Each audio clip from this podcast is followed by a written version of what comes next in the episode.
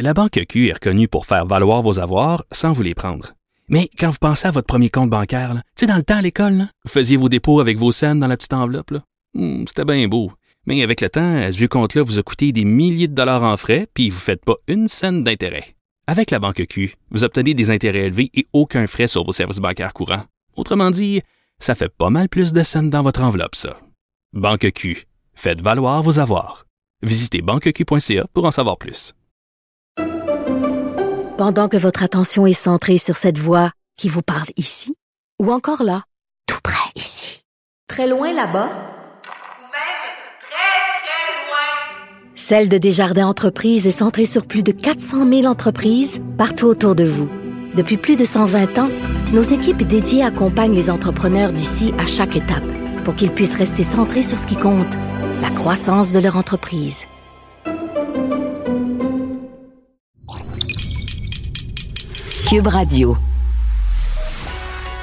Il manie l'idée, la réflexion, la persuasion, le silence. Mario Dumont. Informé, cultivé, rigoureux. Il n'est jamais à court d'arguments. Mario Dumont. Pour savoir et comprendre. Bonjour tout le monde, bienvenue à Cube, Cube Radio. Euh, bonne fin d'après-midi, euh, journée qui a été marquée, tristement marquée euh, par ce délit de fuite ce matin. La police de Montréal qui multiplie les efforts pour retrouver le conducteur du véhicule qui a frappé une fillette de 7 ans qui lutte toujours pour sa vie à cette heure-ci. une fillette de 7 ans, donc en plein au coin de deux rues, en plein centre-est de Montréal. la la jeune fille, selon ce qu'on comprend, traversait la rue en route vers l'école dans ce qui serait une rue de plus en plus achalandée à cause des nombreux chantiers et du chantier, entre autres, du tunnel. Euh, les gens se cherchent de, nouveaux chemins euh, pour essayer de se rendre à destination. On se retrouve parfois dans des quartiers plutôt résidentiels, des rues parfois résidentielles, et ils font pas attention en passant, mais certainement aucune excuse pour ne pas s'arrêter. C'est un geste criminel. Donc la police qui recherche ce chauffeur. On rejoint tout de suite l'équipe de 100% Nouvelles. Vous regardez LCN. 15h30, c'est le moment d'aller retrouver notre collègue Mario Dumont. Salut Mario. Bonjour. Une autre histoire de viol collectif. Encore une fois, ça implique des jeunes joueurs de hockey. Deux des trois joueurs jouaient à ce moment-là avec les voltigeurs de Drummondville. On va écouter en réaction la ministre fédérale du Sport, Pascal Saint-Onge. Elle a réagi un peu avant 14 heures aujourd'hui je me suis déjà engagée à revoir tout le système de financement sportif au niveau fédéral. Euh, et donc, euh, on va revoir les critères qu'on met dans les ententes de financement avec les organisations sportives pour qu'il y ait des meilleures pratiques de gouvernance, pour qu'il y ait plus de transparence, plus d'éducation et de prévention. Euh, et évidemment, là, on a rendu obligatoire aussi l'adhésion au bureau de la commissaire à l'intégrité dans le sport pour qu'il y ait des enquêtes qui puissent se faire, des véritables enquêtes indépendantes euh, quand il y a des situations d'abus ou de mauvais traitement qui se passent. Là. Donc, il faut effectivement en faire plus, puis je travaille là-dessus euh, à tous les jours. Mario, elle a du pain sur la planche, la ministre. Oui, mais il y a plusieurs choses à dire parce que dans ce cas-ci, quand même, oui, c'est des joueurs de hockey, en même temps, deux joueurs de hockey puis un troisième jeune homme mais c'est pas directement dans le contexte du hockey. Là. Ils sont aussi des citoyens de la société. À un moment donné, quand ils sortent, quand ils vont dans des lieux, c'est la police. Ce sont, euh, tu sais, c'est pas des tribunaux parallèles. Là. Puis oui, c'est, c'est gênant pour l'organisation, les voltigeurs, parce que c'est toujours la culture du hockey. Est-ce que parce qu'ils sont des vedettes de hockey, ils se voient au-dessus de tout le monde? Mais ils, ils sont pas au-dessus des lois. Là. Ils sont pas d'aucune façon au-dessus des lois.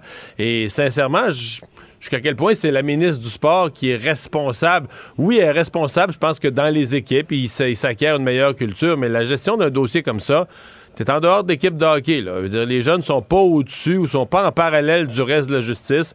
Euh, ils vont faire face à la justice, ils vont faire face aux, tribunaux. Ceci dit, euh, elle a un peu la, même difficulté. Tu sais, s'il faut changer la culture dans le sport, elle a un peu la même difficulté que sa collègue, la ministre Anita Annan, euh, la ministre de la Défense, qui ce matin euh, faisait, tu sais, sortait le rapport avec les recommandations de la juge Arbour, etc. Et elle, c'est dans l'armée qu'elle a un changement de culture puis un changement organisationnel à faire. C'est que quand tu, quand tu mm. l'annonces, le changement, puis même si tu es en train de le réussir, je veux dire, il y a au moins une période de quelques années. Exemple, prenons le cas des voltigeurs de Drummondville. C'est un événement qui est arrivé dans la saison 2016-2017. Alors, tu sais, dans l'armée, même si on disait là, dorénavant, on met des meilleures pratiques, il va encore te sortir des histoires qui datent d'il y a quelques années ou qui sont déjà dans ma chaîne mais qui n'ont pas fini d'être traitées. Alors, tu sais, c'est vraiment, le, mot, c'est vraiment un, processus d'épuration. Et la personne qui, qui procède au. Tu sais, qui met en place les changements, peut pas imaginer que du jour au lendemain, il sortira plus rien. Au contraire, c'était en période d'épuration, euh, il y a des chances que les gens parlent plus. Donc, tout ce qui est arrivé dans les 5, 10 dernières années refasse surface, ressorte. Et là, pour le public qui reçoit ça, dit Ben voyons, il me semble qu'elle s'en occupait, là, puis qu'elle voulait plus que ça arrive, puis tout ça. Euh, puis le mois d'après, puis six mois après, il y a d'autres cas. Donc, c'est un processus laborieux là, euh, qu'on traverse. C'est le cas dans le hockey, il n'y a aucun doute là-dessus. Oui, bien, tu sais, tu disais, oui, c'est des joueurs de hockey, mais ce sont d'abord et avant tout des citoyens. Euh, oui, tu pas tard.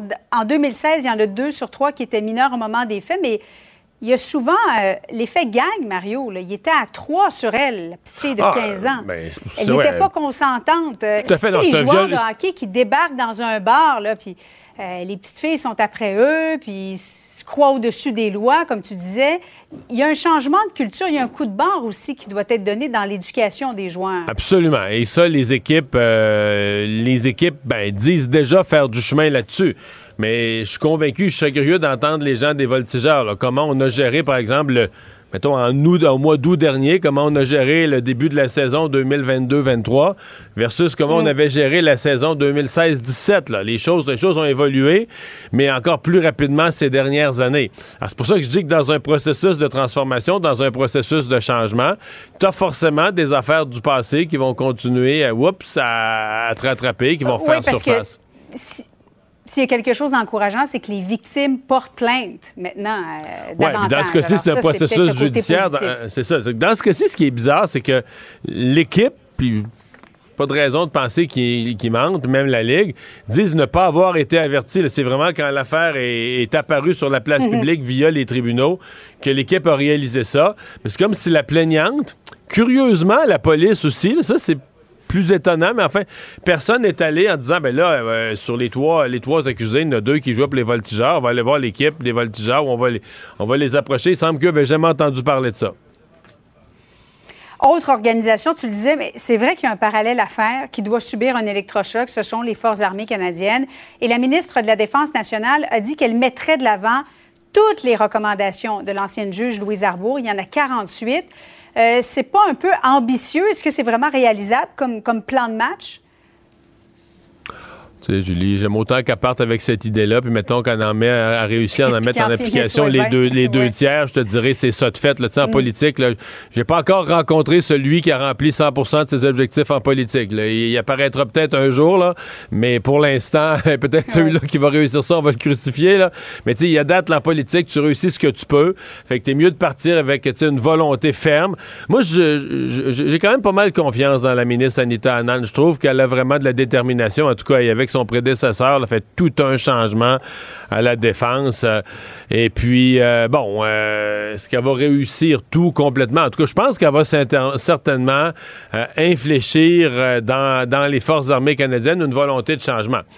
Il y a quand même une différence avec le hockey jusqu'à un certain point, dans le sens que, tu sais, là, tu as des adultes à l'emploi de l'État c'est ça Mais ça commence au collège quand même. On parle de Kingston, Saint-Jean, euh, que je, veux juste reprendre les phrases. La culture toxique où l'inconduite sexuelle s'est enracinée au fil des années, même, voire même des décennies.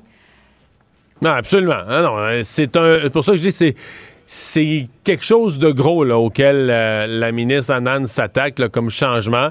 Et euh, toute cette histoire là, à laquelle on s'est habitué, qu'il y avait une espèce de police interne avec des tribunaux internes, euh, ben, le mot le dit, qui gérait ça à l'interne, ben, à la manière de l'interne, puis en protégeant les gens aux besoins, puis selon qui sont des plus hauts gradés.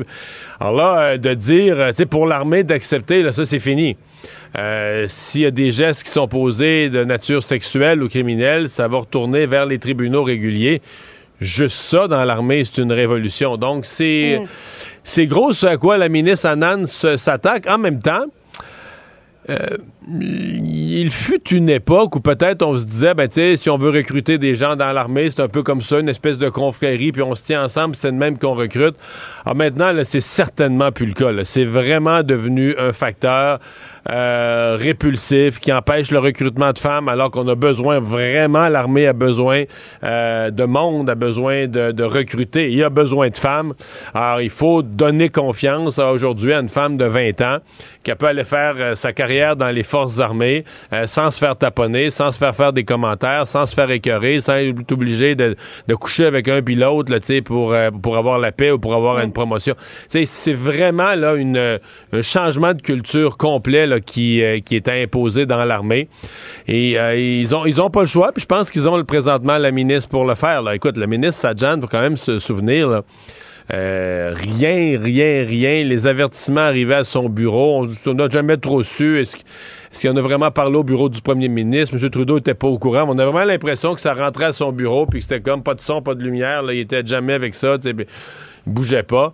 Alors là, on sent qu'on a quand même une ministre qui est en action pour les femmes, les homosexuels euh, aussi. Euh, le premier ministre Justin Trudeau, dans une entrevue d'abord qu'il a accordée de, fin d'année à la presse canadienne, affirmait que Québec pouvait très bien recevoir 112 000 immigrants par année, essentiellement des francophones. Euh, ça a donné lieu à un échange assez intéressant entre M. Trudeau et le chef du Bloc québécois, Yves-François Blanchette. On va écouter ça, Mario. 112 000. C'est le calcul savant du premier ministre quant au nombre d'immigrants que le Québec devrait recevoir en vertu de sa politique de 500 000. Est-ce qu'il devrait refaire ses devoirs et laisser le Québec gérer tant l'immigration le français. Le Québec a entièrement la capacité d'augmenter ses seuils d'immigration s'ils le veulent. C'est une décision pour le Québec et nous respectons euh, les euh, compétences euh, en ce niveau-là. Nous allons toujours travailler avec le gouvernement du Québec et les autres gouvernements à travers le pays pour protéger le français et pour accueillir des immigrants francophones. Est-ce qu'il peut s'éviter le bonnet d'âne en matière de langue et reconnaître Québec a la juridiction en français et en immigration. Je n'ai pas proposé de, chiffres pour le Québec. J'ai reconnu que le Québec avait la capacité euh, d'augmenter euh, ses seuils d'immigration. Mario, pourquoi il, pourquoi il a dit ça, M. Trudeau? Est-ce qu'il cherchait le trouble? Non. Non, je pense qu'il est sincèrement euh, obsédé par ça. C'est vraiment... Tu sais, à un moment donné, les politiciens, ils gèrent le quotidien, mais il y a les affaires vraiment importantes pour eux. Et moi, tout j'ai réalisé ça en cours d'année 2022. J'ai lu toute cette affaire, ce projet du siècle, du, du, Canada, euh, d'être... que le Canada ait une population de 100 millions en l'an 2100. Là. Et c'est comme si au Québec, on est naïf, on n'est pas au courant de ce qui se passe au Canada anglais. Et ça, je pense que tous les gens autour, les penseurs autour de Justin Trudeau et lui-même, c'est ça le vrai rêve. Les osent pas en parler. Ben oui, ils en parlent sur Internet, mais lui, dans ses discours. Mais tu sais, le 500 000, pourquoi le Canada, mais pourquoi 500 000? avoir 100 millions de population? Ah, ben là, va lire le, projet Augmenter notre poids politique Le projet du siècle, le rêve du siècle, le dream of the century du, du, Canada anglais. c'est ça, c'est d'augmenter ah. son influence, puis d'avoir un grand pays, un pays qui va avoir un poids sur terre, puis de la richesse. Puis, et pour ça, ben là, même le 1,5 million d'immigrants par année, c'est pas encore assez. C'est 500 000, mais il faudra monter. Ah, c'est évident que dans ça, le Québec suit pas. Le, projet du 100 millions, mais lui, comme M. Trudeau, lui, est obsédé par ça, mais il faut qu'il trouve une façon de dire non, non, non, le Québec serait pas nécessairement, il deviendrait pas nécessairement une province insignifiante. Là. Il pourrait, le Québec, accepter son, son 23% d'immigrants pour garder sa proportion de la population canadienne. Il n'y a pas un parti politique du Québec, autant les libéraux, même les partis très pro-immigration, les libéraux Québec solidaire, ils n'étaient même pas proches de ce seuil-là. Donc Justin Trudeau est, seul, seul.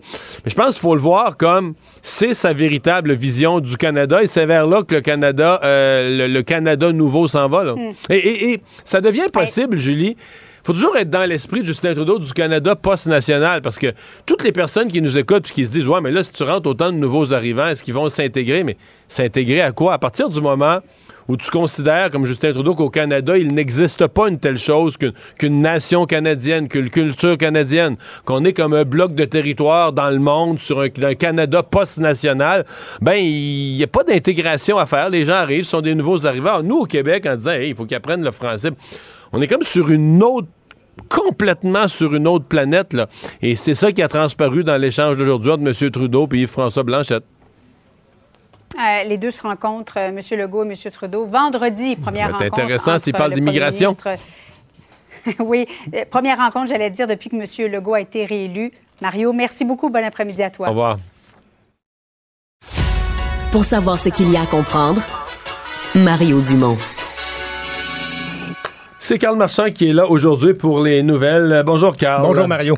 Alors, euh, un petit mot sur l'immobilier. Euh, cette année aurait été une année à l'avantage. On est à l'étape des bilans dans tous les domaines. C'est une année qui aurait été à l'avantage des acheteurs. Oui, ben là, c'est ça. En 2023, ça va se confirmer, Mario, parce que, bon, j'ai pas besoin de te dire que les taux d'intérêt sont hauts et que ça, ça modifie de de beaucoup les prestations, les versements hypothécaires. Ben là, en 2023, si vous voulez faire l'acquisition d'une résidence, le marché devrait être à votre avantage selon l'Association des professionnels du courtage immobilier. On parle d'un lent retour vers l'équilibre quand même. Puis, c'est pas pour te faire de la peine, mais plus tu vas loin de Montréal, plus c'est vrai. Les régions de Montréal et Laval devraient résister quand même, mais dans le coin de Québec, Saguenay, Trois-Rivières, on devrait avoir des prix qui vont se stabiliser, qui vont être un peu plus. Mais il faut dire que ça a été un marché. Les vendeurs ont vendu à des prix, dans certains cas, qu'ils n'imaginaient même pas possible. même toute la fin 2020, toute l'année 2021, puis disons le début 2022, en tout cas le premier tiers, la première moitié de 2022. Tu sais, des surenchères de fous. Les gens, la plupart des transactions se faisaient en haut du prix. Tu sais, tu demandais, je sais pas, mais 425 000 pour ta maison, t'en obtenais 460. les gens qui ont fait ça il y a un an, ou à peu près, tu sais, doivent se dire Ceux ont c'est ça. Puis là, il a acheté un taux variable. Là, le taux a augmenté. ça, c'est moins drôle. C'est évidemment des, temps difficiles, mais bon. Euh, Laval-Montréal se maintiendront toujours en, tête des prix, mais devrait tout de même avoir une baisse de 12% des prix euh, des maisons unifamiliales à Montréal et 5% des condos. Alors. Il ne mord pas à l'hameçon des fausses nouvelles. Mario Dumont a de vraies bonnes sources. Enquête faite par un journaliste du quotidien Le Soleil sur la chaîne Home Depot. Et comme tout, ben, écoutez, c'est pas compliqué. Toutes les compagnies, tous les magasins, aujourd'hui, on n'a pas le choix. Si vous voulez faire du marketing, la mode, c'est d'être vert, c'est de se dire vert. Euh, donc, tout espèce de compagnie. Euh, je veux dire, euh, je vais n'importe où, je trouve ça tellement drôle. Dans un café, dans un magasin, tout le monde se dit éco-responsable. Il n'y a pas de mots qu'ils n'ont pas inventé pour se éco-liser, n'importe quoi. Tout le monde est éco, tout le monde est vert, tout le monde. Euh, la réalité, c'est que tout le monde fait ce qu'il peut. Et dans certains cas, ben, ils font même pas ce qu'ils peuvent. C'est-à-dire qu'ils font des choses honteuses. Et euh, Home Depot, donc, euh, je reviens à l'enquête du, du Soleil, jette là, plein de matériel. Plein, plein de matériel. Quand c'est pas vendu, des restes de décoration de Noël, des restes d'ampoules, même dans certains cas, des matériaux, des électros, etc. Euh, des fins de ligne. Quand il en reste pas assez, euh, il en reste pas assez, le nouveau modèle arrive, ça vaut plus la peine de garder ça en inventaire. Donc, on, envoie en bon québécois à la scrap du matériel qui n'a jamais été utilisé, en fait, qui n'a jamais été vendu. Euh, Karel Ménard, directeur général du Front commun pour une gestion écologique des déchets, est avec nous. Monsieur Ménard, bonjour. Oui, bonjour, M. Dumont. On s'est parlé souvent, mais rarement. Euh, il me semble qu'à chaque fois, on se parlait quand même de déchets. Dans certains cas, on disait oui, ils sont mal utilisés, mal recyclés. Mais là, euh, les déchets, c'est du flambant neuf? Ben, absolument. Euh, euh, moi, ça m'étonne pas ce genre de nouvelles. En fait, la plupart des grandes surfaces ont ce genre de pratique. À chaque année, il y a une histoire d'horreur qui sort comme ça.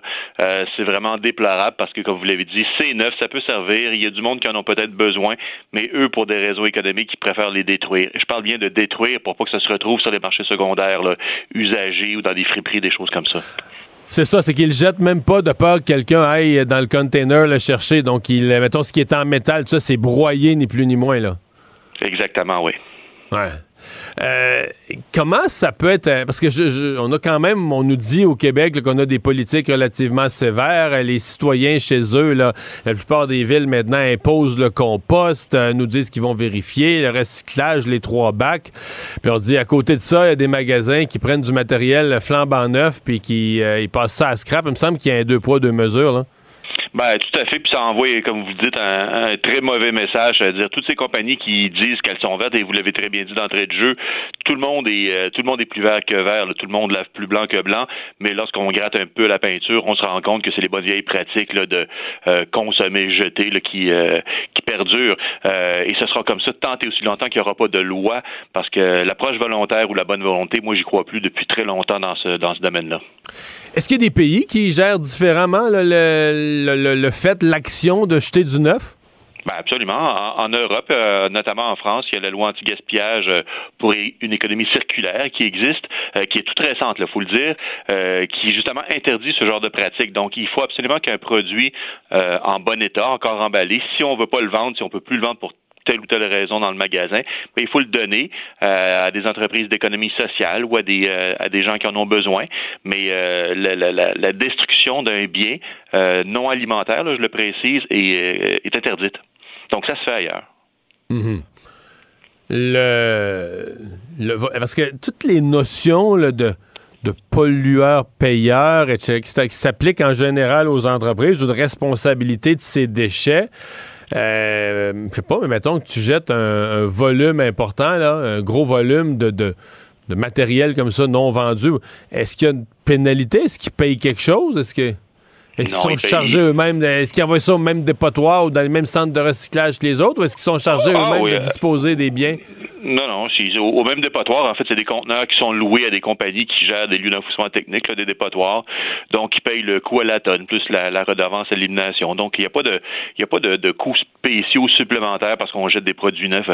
Donc, c'est euh, et en fait, c'est le consommateur qui le paye dans l'achat de ces produits neufs. Donc, tout ça, c'est bien euh, c'est bien rodé, c'est bien euh, c'est bien calculé. La, la compagnie fait pas perd pas d'argent nécessairement, mais c'est justement pour mieux gérer ses stocks. C'est-à-dire et aussi en tant consommateur, on a aussi une petite part de responsabilité, c'est-à-dire on veut toujours le nouveau produit, le produit euh, qui vient de sortir ben, sur les rayons. Oui, non. Euh, moi, je suis acheteur du produit de l'année passée s'il est moins cher. Là. Ah, moi aussi, j'ai dit une petite part de responsabilité. OK. Non, mais c'est. mais en fait, les gens savent pas sincèrement, là. Euh, bravo au, soleil, là, mais le soleil a pu faire ce qu'on appelle le journalisme d'enquête. Oui, mais c'est parce que des, des ex-employés ou des employés, des gens ont accepté de leur parler. Il n'y a pas vraiment moyen de savoir ça. C'est que là, probablement que les employés eux-mêmes qui ont été, qui l'ont fait ou qui ont participé à l'opération, euh, tu sais, déchiquetage, broyage de, de, l'équipement neuf ou de matériel neuf ont été outrés. Puis là, une fois qu'ils étaient plus à l'emploi de l'entreprise, ont décidé de parler à un journaliste. C'est comme ça que ça s'est su, là. Oui, puis bravo, parce que dans d'autres dossiers, nous, on était impliqués aussi, puis les, euh, les, les, médias ont consulté euh, leurs avocats et les avocats euh, n'ont pas recommandé de sortir la nouvelle publiquement de peur de, de, poursuite de la part des, des compagnies.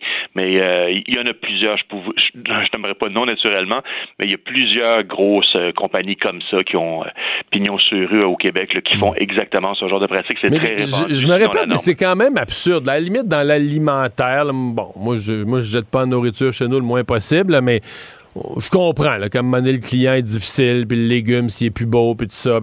Mais, tu sais, mettons un appareil électronique ou le modèle de l'année, lâche-moi, c'est d'une année à l'autre, il change un piton un peu.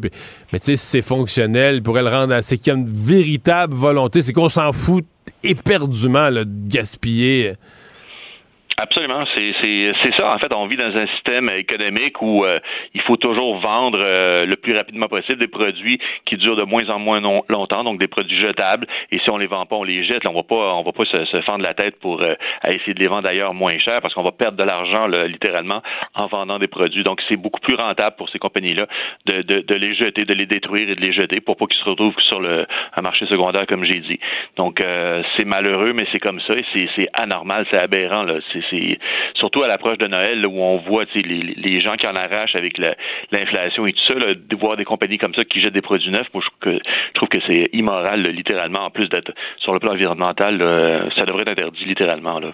Mm-hmm la, la, partie qui s'en va, parce que bon, je suppose que quand même il y a une partie qui est, qui est, qui est recyclable ou je, pardon, pardon, allons-y spécifique là, parce que les textiles, mettons là, euh, tous ces vêtements, là, dans certains cas justement, vous l'avez bien dit, comme ils veulent pas qu'ils soient revendus, ils veulent pas les revoir dans une friperie comme une concurrence qu'eux jugeraient déloyale, ils vont mettre là, un coup de ciseau dedans, ils vont le scraper là, pour plus qu'il soit utilisable. Mais euh, ça, est-ce que c'est ça s'en va dans le recyclage, ça va carrément au dépôt ça s'en va où, ça, des tas de textiles comme ça? Au dépotoir, au dépotoir, c'est-à-dire euh, tout à fait lorsqu'ils sont euh, ils sont euh, comment détruits si on veut, on peut plus rien faire avec à part de la gainer, mais ils vont pas faire ça. Ça veut dire, même pour les, produits qu'on Donc, des ballots de textiles, de vêtements non vendus, scrapés pour plus être vendus en friperie. Ah S'il n'y a pas d'autre destination que c'est direct le dépotoir. Ben, c'est pas tout le monde qui fait ça, effectivement, mais il y en a beaucoup qui font ça. Même chose pour les chaussures, les accessoires mode. Euh, si on compacte un, produit, que ce soit du textile ou un, ventilateur, par exemple, dans un conteneur à déchets, on, le détruit, c'est-à-dire on, le brise en morceaux et ça contamine les autres euh, matières qui sont dans le conteneur à déchets. Donc, euh, il y, a une intercontamination, ce qui fait en sorte qu'on peut plus recycler ces produits-là. C'est-à-dire faudrait les, les trier après, après ça et ça coûterait une fortune. Donc, euh, si vraiment on, au moins on aurait une petite conscience environnementale, on, s'assurait de faire un tri à la source des produits pour qu'ils soient recyclés. Mais en les compactant comme ça, c'est directement au dépotoir, oui, effectivement. Hmm. Eh bien, ben, on va surveiller euh, tout ça, mais vous n'avez pas l'air euh, plus surpris dans le sens que pour vous, si je comprends bien, pour quelqu'un qui est dans le domaine, c'est plus le cas d'une entreprise qui s'est fait pogner par un journal que le cas d'une entreprise qui fait de quoi de, de bien unique. Ben moi, ce qui me surprend un petit peu, c'est qu'on fait rien pour contrer ça. Ça veut dire, comme j'ai dit, l'approche réglementaire, l'approche euh, euh, volontaire, pour moi, ça atteint ses limites. la preuve, c'est avec la nouvelle qui est sortie aujourd'hui, là, c'est c'est c'est c'est ahurissant. Par contre, le gouvernement peut-être devrait commencer à penser à avoir des lois ou des règlements qui interdisent ce genre de pratique. Je pense que ça serait euh, vraiment le temps de d'y penser. Et là, je serais surpris peut-être, mais pour la bonne raison. Mais pour l'instant, non, je suis pas surpris. Karel Ménard, merci. Merci à vous. Au revoir. Économie, finance, affaires, entrepreneuriat. Francis Gosselin. Bonjour Francis. Salut Mario. Alors, euh, de quoi tu nous parles aujourd'hui? Ben, écoute, euh, reportage euh, quand même très intriguant pour moi du Journal de Montréal concernant la situation du logement à Montréal. comme tu l'as peut-être vu, le journal a fait paraître ces derniers jours un, un, long, long, long dossier qui décortique certaines euh, prétention, on pourrait dire, de l'administration de Projet Montréal concernant la construction de logements euh, abordables et sociaux. On parle euh, dans l'équipe de Valérie Plante de 12 000 logements. l'équipe du journal a, décortiqué ça, puis c'est quand même assez scientifique, le Mario. Puis on arrive plutôt à un décompte de 4 000 logements qui ont été construits. Mais j'ai eu une discussion, j'ai eu une discussion fascinante hier avec le vice-président du comité exécutif, là, qui, ah défendait, ben non, qui défendait bec que c'est le journal qui est pas correct, parce qu'eux, ils considèrent que quand un permis est émis, là, il faut le compter. Mhm. Oui, ben l'enjeu avec ça, Mario, puis comme le, écoute, je, t'inviterai le vice-président à relire le, dossier, mais euh, un logement, quand il est euh, annoncé, euh, s'il n'est pas construit, il faut l'enlever de la comptabilité. Là. Je veux dire, j'ai, un doctorat en économie. Ah, pas eux, eux, disent si le permis, si le permis, si l'intention est là, puis le permis est émis, c'est comme si on a un logement. Et ce que montre le dossier Mario, c'est qu'en fait, il y a des logements qui effectivement ont été annoncés, les permis ont été octroyés, mais en cours de route pour ont été abandonnés, jamais le développeur a décidé de ne pas le fabriquer. Puis il y a des mécanismes prévus pour ça. Les, les, les développeurs payent des différentes pénalités, des contreparties, mais in, in fine, si le logement il est pas construit, il est pas construit. Là, je veux dire que tu as payé une amende de 500 000 ou 1 million, peu importe le chiffre, il n'y a pas un logement qui existe pour une personne euh, qui, qui en a besoin. Donc, ultimement, là, c'est quand même un rapport de 1 pour 3 là, entre les allégations, mm. euh, les prétentions de, de l'administration et les chiffres auxquels arrive euh, le dossier. De manière générale, comme tu sais, euh, Mario, c'est quand même un, peu choquant là, la, la, la, stratégie qui a été développée par l'administration euh, Plante depuis son arrivée euh, au pouvoir. Évidemment, ça, ça, ça se fait un petit peu euh, contre les développeurs immobiliers. Donc, c'est sûr qu'à jouer un petit peu sur les chiffres en plus, ça donne pas l'impression que c'est un, un univers très transparent. Puis il y a même euh, plusieurs experts qui sont très favorables à la construction de logements sociaux et de logements abordables qui se sont prononcés, euh, qui sont se montrés un peu choqués face à cette nouvelle-là dans les derniers jours, à savoir que si on n'avait pas la bonne information, c'est très difficile de prendre des bonnes décisions, d'aller chercher les bons financements. Donc si on prétend que c'est mission accomplie, mais qu'on est au tiers de la mission accomplie, ben finalement c'est qu'on n'a pas les bons incitatifs pour un, un autre, un autre imbroglio dans les chiffres, je suis curieux de t'entendre là-dessus, j'avoue. Euh, eux considèrent la ville de Montréal qu'une chambre. Si tant est qu'elle s'adresse à un étudiant, pas une maison de chambre, mais si c'est un logement. Tu Une chambre dans une résidence étudiante, ils considèrent que c'est un logement. Ils disent que c'est ça la définition. Le journal l'a pas compté. Le journal dit non, quand tu promets des logements à population, je pense pas qu'on. En tout cas, Mettons, en campagne électorale, tu promets des logements. Je pense pas que les gens qui entendent ça, cette promesse-là, ils voient des chambres d'étudiants, une seule chambre, tu sais. Euh, est-ce que c'est un logement, une chambre? Ben, en fait, de facto, non. Là, je veux dire, c'est, ben, c'est un logement. On peut dire que c'est un logement, mais après, dans, dans la définition, puis dans ce qu'on réfère, puis dans ce que le fédéral, puis le provincial, puis tous les experts définissent comme un logement social, à ce titre-là, Mario, on pourrait aussi compter les hôtels un étoile, puis tu sais, n'importe quelle place que tu peux, euh, euh, où tu peux des tentes dans les parcs. Là, je veux dire, à ce titre-là, n'importe quel endroit où il y a un matelas, puis tu peux dormir, ben, on pourrait dire que c'est un logement, mais après, c'est, c'est pas l'esprit du logement social et du logement abordable. Puis encore une fois, je, ne dis pas qu'il ne faut pas des logements étudiants, je dis pas que l'administration ne fait rien, mais si on veut prendre des décisions éclairées comme citoyens, mais aussi les, autres paliers de gouvernement par rapport au financement, c'est un vrai enjeu de société, le, logement social et abordable. Il faut pas nous, faut pas nous inventer des chiffres. Puis comme je, tu sais, cette comptabilité là créative, je pense pas que l'administration Plante elle le fait à mauvais escient, mais dans d'autres contextes, ça nous donne euh, du Bernie Madoff, puis du Enron, puis du FTX, puis tu sais, c'est savoir jouer, dire n'importe quoi avec les chiffres. Il y a des gens qui deviennent très, très bons là-dedans. Puis étrangement, l'administration, écoute, il y a des logements comptés en double, Mario. Il y a des logements, comme tu dis, qui ont été annoncés, qui n'ont jamais été faits, qui sont encore comptés 3, 4, 5 ans plus tard. Il faut les enlever. Là, je veux dire, il y a aussi, euh, il y a aussi des logements, il y a aussi des logements pas abordables. Mais là où le gouvernement, il y a des programmes de subvention, puis ça, ils les ont comme rentrés, mais c'est pas, en tout cas, c'est parce qu'ils comptent n'importe quoi. C'est pas un logement abordable. T'as un logement normal, mais tu subventionnes la personne pour l'habiter. Mais ça, moi, dans ma tête, c'est un autre programme. Je dis pas qu'il est pas bon, ce programme-là. Mais c'est pas du logement abordable. C'est que c'est de l'aide au logement pour d'autres personnes. Faute de logement abordable, t'en aides d'autres par un programme financier d'aide au logement à aller payer leur loyer dans un logement euh, plus cher.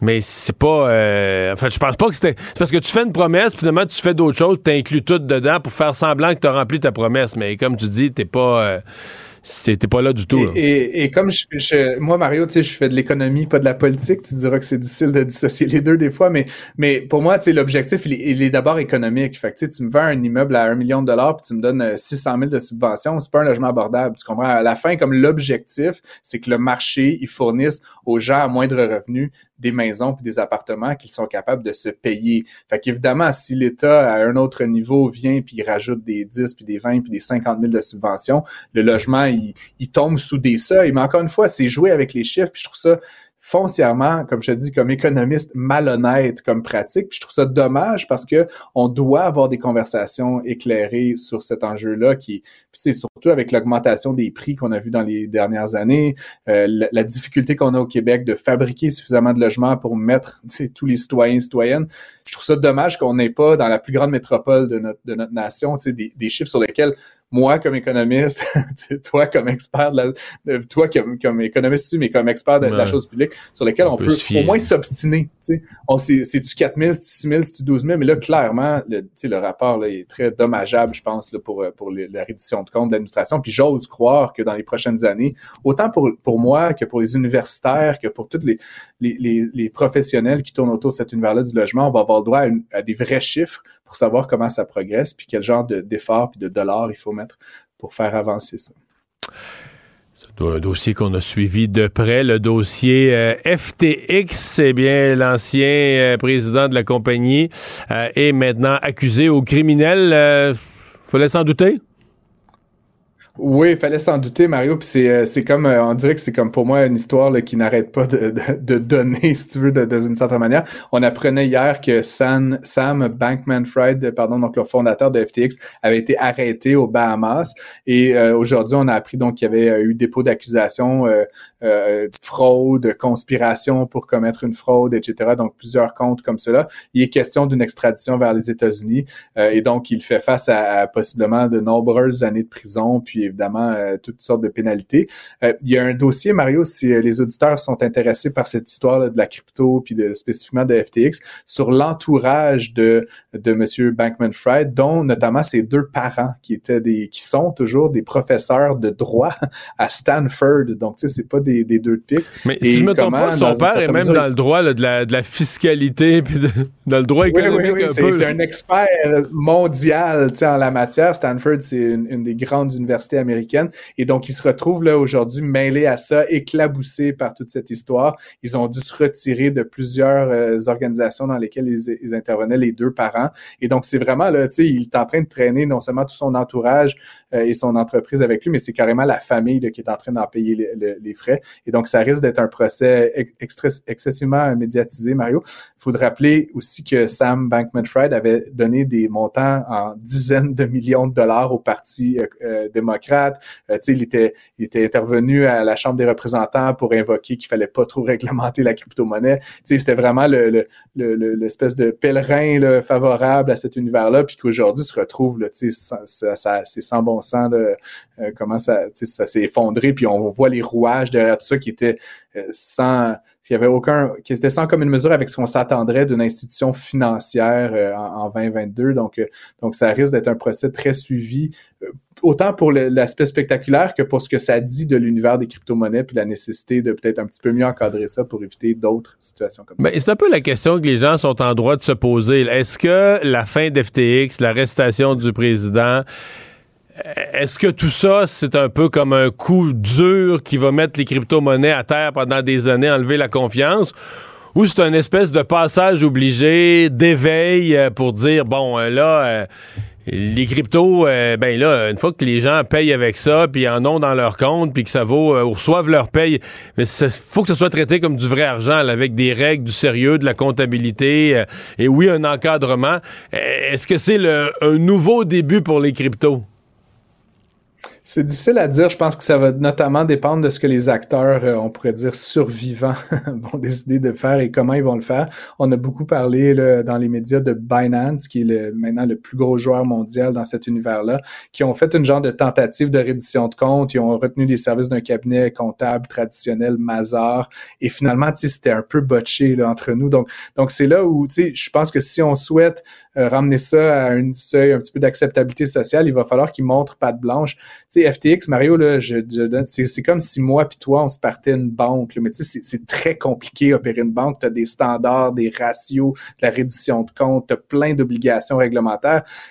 Tu peux pas laisser ça entre les mains d'une gang de très intelligents jeunes de 25 ans qui ont aucune notion, tu sais, de, de, de, réglementation. Mais c'est quoi? J'allais dire, si toi et moi, on gérait ça, là, on, manquerait de compétences, mais comme on est plus vieux, il y a un point où on se rendrait compte, là, wow, faut aller crier à l'aide, faut ben, aller chercher des ressources. Et je pense que ces WizKids-là, tu sais, des espèces de petits génies de 20 ans, 25 ans, ils, voyaient même pas ça. Là. Tu sais, comment ça va bien, ça va bien, on est de plus en plus riches. Mais je pense pas qu'il y ait un point où ils se disaient, OK, là, on gère des milliards qui nous appartiennent pas, qui sont en tout le monde. Euh, faut se donner une structure, de la gouvernance. Je pense pas qu'ils ont, ont eu à ce, ce poids des événements, de dire, OK, il faut aller chercher de l'aide, il faut s'entourer, il faut se mettre une structure moi, c'est un peu ce que je vois. Bon, est-ce qu'ils ont été. J'ai plus de misère à évaluer est-ce qu'ils ont été foncièrement malhonnêtes, peut-être. Là, il semble avoir de l'argent qui a disparu, mais tout ça. Mais je pense qu'il y a un bout où c'est ça, là, des WizKids. Ben, c'est trop facile, là. c'est comme trop facile de faire de l'argent, faire de l'argent, faire de l'argent. Une journée, t'es millionnaire, l'année d'après, t'es multimillionnaire, l'année d'après, t'es rendu milliardaire. Euh, tu sais, tu sais même plus ce que ça vaut exactement, là. Sauf qu'à un moment donné, tu sais, il y a des déposants qui sont des gens comme, comme, les auditeurs, comme toi et moi, qui ont mis de l'argent, puis cet argent-là, il est allé à servir les intérêts privés de M. Bankman-Fried et de. Puis là, ces gens-là, ils l'ont voulu le retirer, puis ils l'avaient plus d'un compte. Puis il n'était plus l'argent, puis tu sais, comme je dis, des, des, dons à des partis politiques, des dons à des causes très nobles ultimement, mais qui, qui c'était pas si je confie mon argent à une institution, entre guillemets, financière, une, place d'échange comme FTX, je pense pas que c'est au fondateur ou à l'équipe de gestion de se mettre à décider ce qu'ils font. C'est mon argent. C'est là où il y a eu effectivement une criminalité, je pense, Mario. ça, ça risque d'être démontré assez facilement selon ce que j'ai pu lire. Un petit mot sur l'inflation aux États-Unis? On a eu des bonnes nouvelles euh, aujourd'hui, Mario. L'inflation aux États-Unis qui est en euh, pas chute libre, là, mais ça, a beaucoup plus diminué que ce à quoi on s'attendait. Ça reste que les chiffres sont un peu impressionnants en contexte canadien. On se réjouit d'une inflation de 7,1% euh, ce qui est quand même, comme je dit, un peu drôle dans les circonstances. C'est très élevé. Sauf que la plupart des analystes et des experts s'attendaient à une, inflation plus élevée de 7,3 à 7,5% Donc, on est, on est en bas de, des prédictions. Euh, C'était à 7,7 en octobre, rappelons-le. Donc, encore une fois, c'est plutôt la tendance qui est à la baisse qui est très encourageante. Puis si on enlève, si on se concentre juste sur ce qu'on appelle le core, donc qui exclut l'énergie et les prix de, de l'alimentation, ben, on est plutôt de l'ordre de 6% en baisse de 6,6 et 6,3. Donc, c'est la tendance, elle est, elle est rapide puis elle est dans la bonne direction. ça a fait un peu bondir Wall Street, mais ça a été assez modéré là, en fin de journée. C'était à plus 1 à peu près là, selon les indices, le S&P, Dow Jones et tout ça. Mais c'est une bonne nouvelle, puis ça veut dire que la stratégie fonctionne. Et donc, encore une fois, le Canada et les États-Unis, on a tendance Mais là, est-ce que la Fed parle demain? Euh, sur les taux? Il y a une réunion de la Fed euh, demain, je pense, hein? Parle pas de taux, non. Ils vont faire le point. Une réunion, ils vont, faire le point, c'est ça. Mais les ça, prochains, ouais, ouais, non, il n'y a pas de, pas de hausse prévue. Euh, mais c'est pas exclu qu'il y en ait de nouvelles dans la nouvelle année, mais selon la plupart des gens, on est comme arrivé un peu au sommet là, des taux euh, directeurs dans la plupart des pays euh, nord-américains.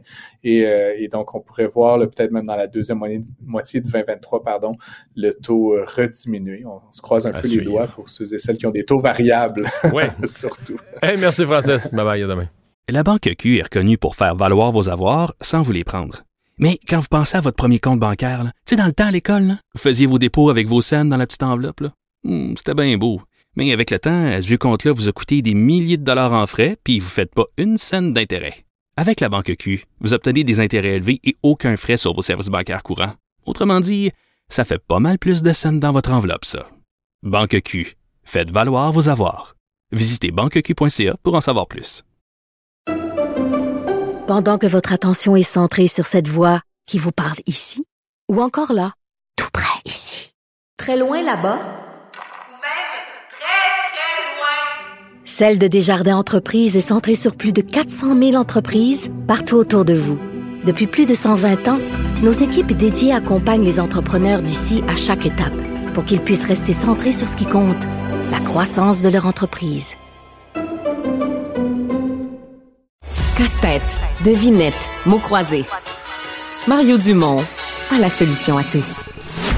L'exercice lui-même Mario Dumont. va faire sortir plus de vérité sur ce qui s'est véritablement passé à ce moment-là. Gérez donc ça, s'il vous plaît. Isabelle Maréchal. Mais c'est parce qu'à un moment donné, si on paye pas tout de suite, on va payer tout à l'heure. La rencontre, Maréchal Dumont. Alors, par contre, ça, il faudrait peut-être l'enlever, là, il a tout vomi. Ah non, non, il n'a pas encore touché, là. Alors, une blague, euh, sketch euh, français sur la qualité de la nourriture dans les hôpitaux. Euh, Isabelle Maréchal, bonjour. salut, salut. Ouais, parce que tu as été interpellé par ce. Oui, oui. Une belle clip des inconnus de l'époque qui disait ben oui, il l'a il l'a même pas mangé, mais ça a l'air du vomi. Écoute, c'est ça qui m'a interpellé aujourd'hui comme sujet parce que donc c'est c'est cas de une cette du journal. Ben oui, euh, cette jeune femme qui a sorti son père de, de l'hôpital, son père qui est au qui est euh, il reçoit des soins palliatifs, on lui a dit qu'il en était sur ces derniers jours et là, il est bien tanné de manger de la bouffe dégueulasse d'hôpital. C'est sûr que le pauvre Hippocrate doit se retourner dans sa tombe, euh, lui qui suggérait que notre aliment soit notre seule médecine, Mario. Hippocrate, c'est quand même pas n'importe qui. C'est un médecin grec qui est considéré comme le père de la médecine et qui aujourd'hui nous aurait recommandé une diète méditerranéenne, ce qu'on est loin d'avoir quand on va à l'hôpital. Mais tiens, en partant, là, on va dire, au Québec, on sait que quand on va à l'hôpital, c'est qu'on espère se faire soigner puis qu'on n'y va pas pour la qualité des repas. Mais il y a des limites quand même à se faire servir euh, des, choses qui sont immangeables, qui sont infectes, qui sont immondes. Puis sincèrement, il y a peut-être des gens qui nous écoutent qui vont dire ben moi j'ai pas cette expérience-là. La dernière fois que je suis allée, j'ai trouvé ça très correct. Tant mieux. Mais je pense qu'on peut dire que 75 à 80% des repas qui sont servis là-bas arrivent à peu près froids ou semi-tièdes et que c'est pas à la hauteur de ce que ça coûte. De toute façon, ce dossier-là, écoute, je vérifiais au fil des ans, parce que je me disais, on se fait combien de fois qu'on en parle? Au Québec, c'est un dossier qui traîne depuis des années. La qualité des repas, là, que ce soit dans les CHSLD, dans les hôpitaux, on, la critique à peu près tous les cinq ans. C'est un dossier récurrent, Mario. En 2011, il y avait même... Je te dirais Ben que oui. dans les CHSLD, c'était... Dans les hôpitaux, là, plus- peut-être... Mais dans les hôpitaux, j'avais l'impression que le peuple québécois avait baissé les bras, là, que dans les hôpitaux... C'est-à-dire que dans les CHSLD, raison, comme c'est un milieu de vie, puis les gens vivent là 7 jours sur 7, on a fait une priorité de dire faut qu'il faut qu'ils mangent correctement. J'avais un peu l'impression que dans les hôpitaux, les gens avaient renoncé. Mais moi, je pense que tu as raison. Les gens à l'hôpital sont tellement mal en point. tu tu vas là, tu as d'autres choses à faire que de te préoccuper de ce que tu vas manger dans ton prochain repas. Alors, tu te plains pas trop. Déjà que tu espères juste, tu as tellement de choses à demander quand tu as un patient à, l'hôpital. Tu, veux demander quand est-ce que je vais avoir euh, euh, que je vais avoir quelqu'un qui va venir me voir, quand est-ce qu'on euh, qu'on va faire mon test, quand est-ce que le médecin doit venir me me m'ausculter? T'es là-dedans, t'es dans quand est-ce que je vais avoir des soins? Fait que ton menu, là, c'est la dernière affaire dont tu te soucies. C'est plus tes proches. Qui, moi, je me suis sentie interpellée par cette femme-là parce que qui, qui, a sorti son père de l'hôpital, qui dit Je vais l'amener chez nous, au moins il pourra manger dans ses dernières semaines de vie quelque chose qui a de l'allure, qui se rapproche de la bouffe maison. Mais moi, je, moi, comme si tu veux, comme euh, accompagnatrice de proche à l'hôpital, euh, c'est moi qui, qui m'insurge de voir ce qu'on leur sert. Tu des, quand j'ai vu cette rondelle de jambon toute seule dans le milieu de l'assiette avec des petites carottes en cube puis du riz qui cherche, sais, qui cherche à trouver sa place là-dedans, tu sais que c'est c'est froid, tu sais que c'est pas mangeable. Mais tu sais, moi j'ai vu des gélos mauves, du gélo mauve à l'hôpital, du verre lime, tu sais, des, des compotes de chocolat. Tu dis c'est quoi ça? ça on doit, on doit pas manger ça. C'est de la bouffe industrielle qu'on qu'on doit même pas donner à un patient. Et alors, moi, quand j'entends les gens se défendre, j'entendais l'entrevue qu'avait fait Benoît Dutrisac avec la nutritionniste du Sud de Laval. Écoute, la première chose qu'elle dit, c'est ben, on est bien désolé que ça se retrouve dans les médias, puis quasiment à la fin de l'entrevue, elle finit quasiment par dire que c'est la faute des médias qui rapportent ce genre d'histoire. En mais là, tu as envie de dire, arrête de tirer sur le messager, puis occupe-toi plutôt de la bouffe que tu sers quand on dit c'est une offre qui répond aux besoins de, des usagers. Déjà, les usagers, là, moi, je suis pas capable, ce terme-là, ben usagers. Isabelle, c'est ça qu'on veut? Moi, je voudrais être un client. Moi, je serais... Non, mais moi, je serais prêt à payer. Je voudrais être un client, puis là, j'aurais le droit. Mais là, on est des usagers, c'est gratuit. On peut-tu être des patients avant d'être des usagers? on est patient aussi, on attend. Ah, moi, tu vas dire c'est une question de mots, mais tu sais, c'est important pareil. Il paraît que ce monsieur-là, bon, il est rentré, il y avait des, des problèmes, il était là six semaines, il y avait, semble-t-il, un régime thérapeutique qui est limitant, mais, mais quand même, tu regardes ça, pour que sa fille s'en plaigne comme ça, euh, puis effectivement, lui-même s'en plaignait pas depuis, depuis plusieurs semaines parce qu'il avait probablement pas d'énergie. Puis quand tu te fais dire Monsieur, on est désolé, vous en avez pour une coupe de semaines. Je pense que ça te coupe assez l'appétit. Mais sur le dossier des, menus de restaurant, des menus d'hôpital, d'hôpitaux at large, en 2011, le vérificateur général du Québec s'est penché sur le dossier. L'Ordre professionnel des diététistes du Québec aussi avait demandé au ministre de l'époque d'intervenir. En 2016, il y a les fameuses patates pilées du docteur Barrett, tu t'en souviens, qui avait fait la manchette parce que là aussi, on disait que ça n'avait pas d'allure. Écoute, aujourd'hui, Paul Brunet du Conseil pour la protection des malades le disait lui-même, les, gestionnaires s'en foutent. Puis cette conversation-là, je l'ai eue avec lui au fil des ans de nombreuses fois. On dirait que la nutrition, on considère que c'est comme un service qu'on donne aux patients, mais que ça fait pas forcément. On dirait que c'est ça que, que beaucoup de gestionnaires pensent, alors qu'on le sait que la nutrition aide à la guérison des patients. On sait que quelqu'un qui a un bon état nutritionnel il va guérir plus vite. C'est pas moi qui le dis, ce sont des médecins, ce sont des, des nutritionnistes. C'est pour ça qu'ils veulent te renvoyer chez vous plus vite? Mais oui, et ça, on est bien d'accord. On veut certainement pas coller à l'hôpital. Mais pendant qu'on y est, puis on s'entend qu'on n'a pas le choix parfois d'être là, est-ce qu'on peut au moins avoir un minimum de, de, de, de, nourriture nourrissante? Selon les. Je comprends qu'il y a des gens c'est juste du bouillon puis que ça peut pas être autre chose parce qu'ils ont des des fois tu manges rien pendant 24 heures parce que tu dois passer des examens. Bon, on comprend tout ça, mais il y a aussi des c'est pas tout le monde là, qui a ce régime là. Euh, je pense que comme moi j'entends, on adapte notre menu, notre menu, puis on, on, bonifie constamment notre offre. On est dans un processus d'amélioration continue. continue. Moi, j'ai envie de dire, voyons donc. Ça, tu vois, ça, je trouve qu'on exagère puis on nous enfle un peu. Là. Ouais. Mais moi, j'avais la discussion ce matin avec notre collègue Benoît Dutrisac. Euh, D'abord, il n'y a rien à, y a rien à s'ostiner sur la qualité de la nourriture dans les hôpitaux. C'est une évidence. Mais il y avait un débat au Québec, c'est comme si on ne l'a pas refait, mais je pense que c'est Marc-Yvan Côté qui l'avait lancé il y, a, il, y a, 40 ans, il y a 35 ans, sur, tu sais, l'hôpital te fournit des, gratuitement des services de santé. Correct. Non. Mais, ben non. Non, non Mario, je t'arrête tout de suite. c'est pas gratuit. Non, mais là, je suis le premier à écrire ça tout le temps, mais je veux dire, sans que tu payes, c'est payé par tes impôts. Mais ce que j'allais dire, c'est est-ce que le repas fait partie des soins de santé? Et c'est là que je suis pas certain, là. Est-ce que euh, on serait pas mieux de nous donner une nourriture plus acceptable, mais à la limite de nous la charger, de dire ben écoute, t'étais là, puis si t'étais chez vous là, manger c'est pas gratuit là, dire manger euh, ça, ça revient à, je sais pas. Mais, mais moi j'en venais là, tu vois, moi je pense que tu sais en plus faut quand même dire aussi, chaque hôpital est responsable de son assiette, puis il y en a quand même des hôpitaux qui font mieux que d'autres. Alors, il faudrait peut-être aller voir ceux où ça marche bien. Je des choses fort intéressantes, entre autres, euh, qui remontent à il y a deux ans. Là, apparemment, à Sainte-Justine, euh, ils ont créé des, menus à la carte comme au restaurant. Je ne sais pas si ça a marché. Euh, ça semble être plus qu'un projet pilote. Là. Mais évidemment, bon, c'est un établissement de santé pour enfants. C'est beaucoup plus petit. Là. C'est pas une méga usine à bouffe comme le CHUM où, on sert au CHUM deux millions et demi de repas par année. À la Cité de la Santé, là, où était le monsieur, là, euh, c'est 950 000 repas par an. C'est sûr que tu n'es pas dans la bouffe maison, tu es dans la production de masse, c'est des repas à la chaîne. Mais tu vois, au CHU de Saint-Justine, ils ont essayé des menus à la carte proposés comme au restaurant. Puis là, on dit que c'est le patient qui appelle de sa chambre, puis son repas est fait par une petite équipe en cuisine. Euh, c'est un, service à la carte qui s'appelle Daily Papy. Comme je te dis, j'ai pas vérifié si deux ans plus tard ça marchait toujours, mais ça semble avoir augmenté à ce moment-là, en, 2020, le taux de satisfaction de la clientèle de Sainte-Justine de 50 à 97% Je trouve qu'il y a peut-être quelque chose à regarder là, tu vois.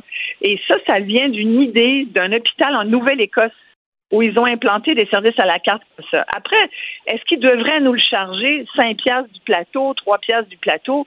Peut-être. C'est une discussion, effectivement, comme tu dis, qu'on pourrait peut-être avoir. Moi, je trouve qu'on paye assez cher en soins de santé pour. Euh, c'est quand même notre premier poste budgétaire. Euh, c'est là où nos impôts vont. Puis je trouve que sincèrement, ce monsieur-là, M. Gagnano, disait, moi, il pleurait au téléphone apparemment, si je me fie au journal.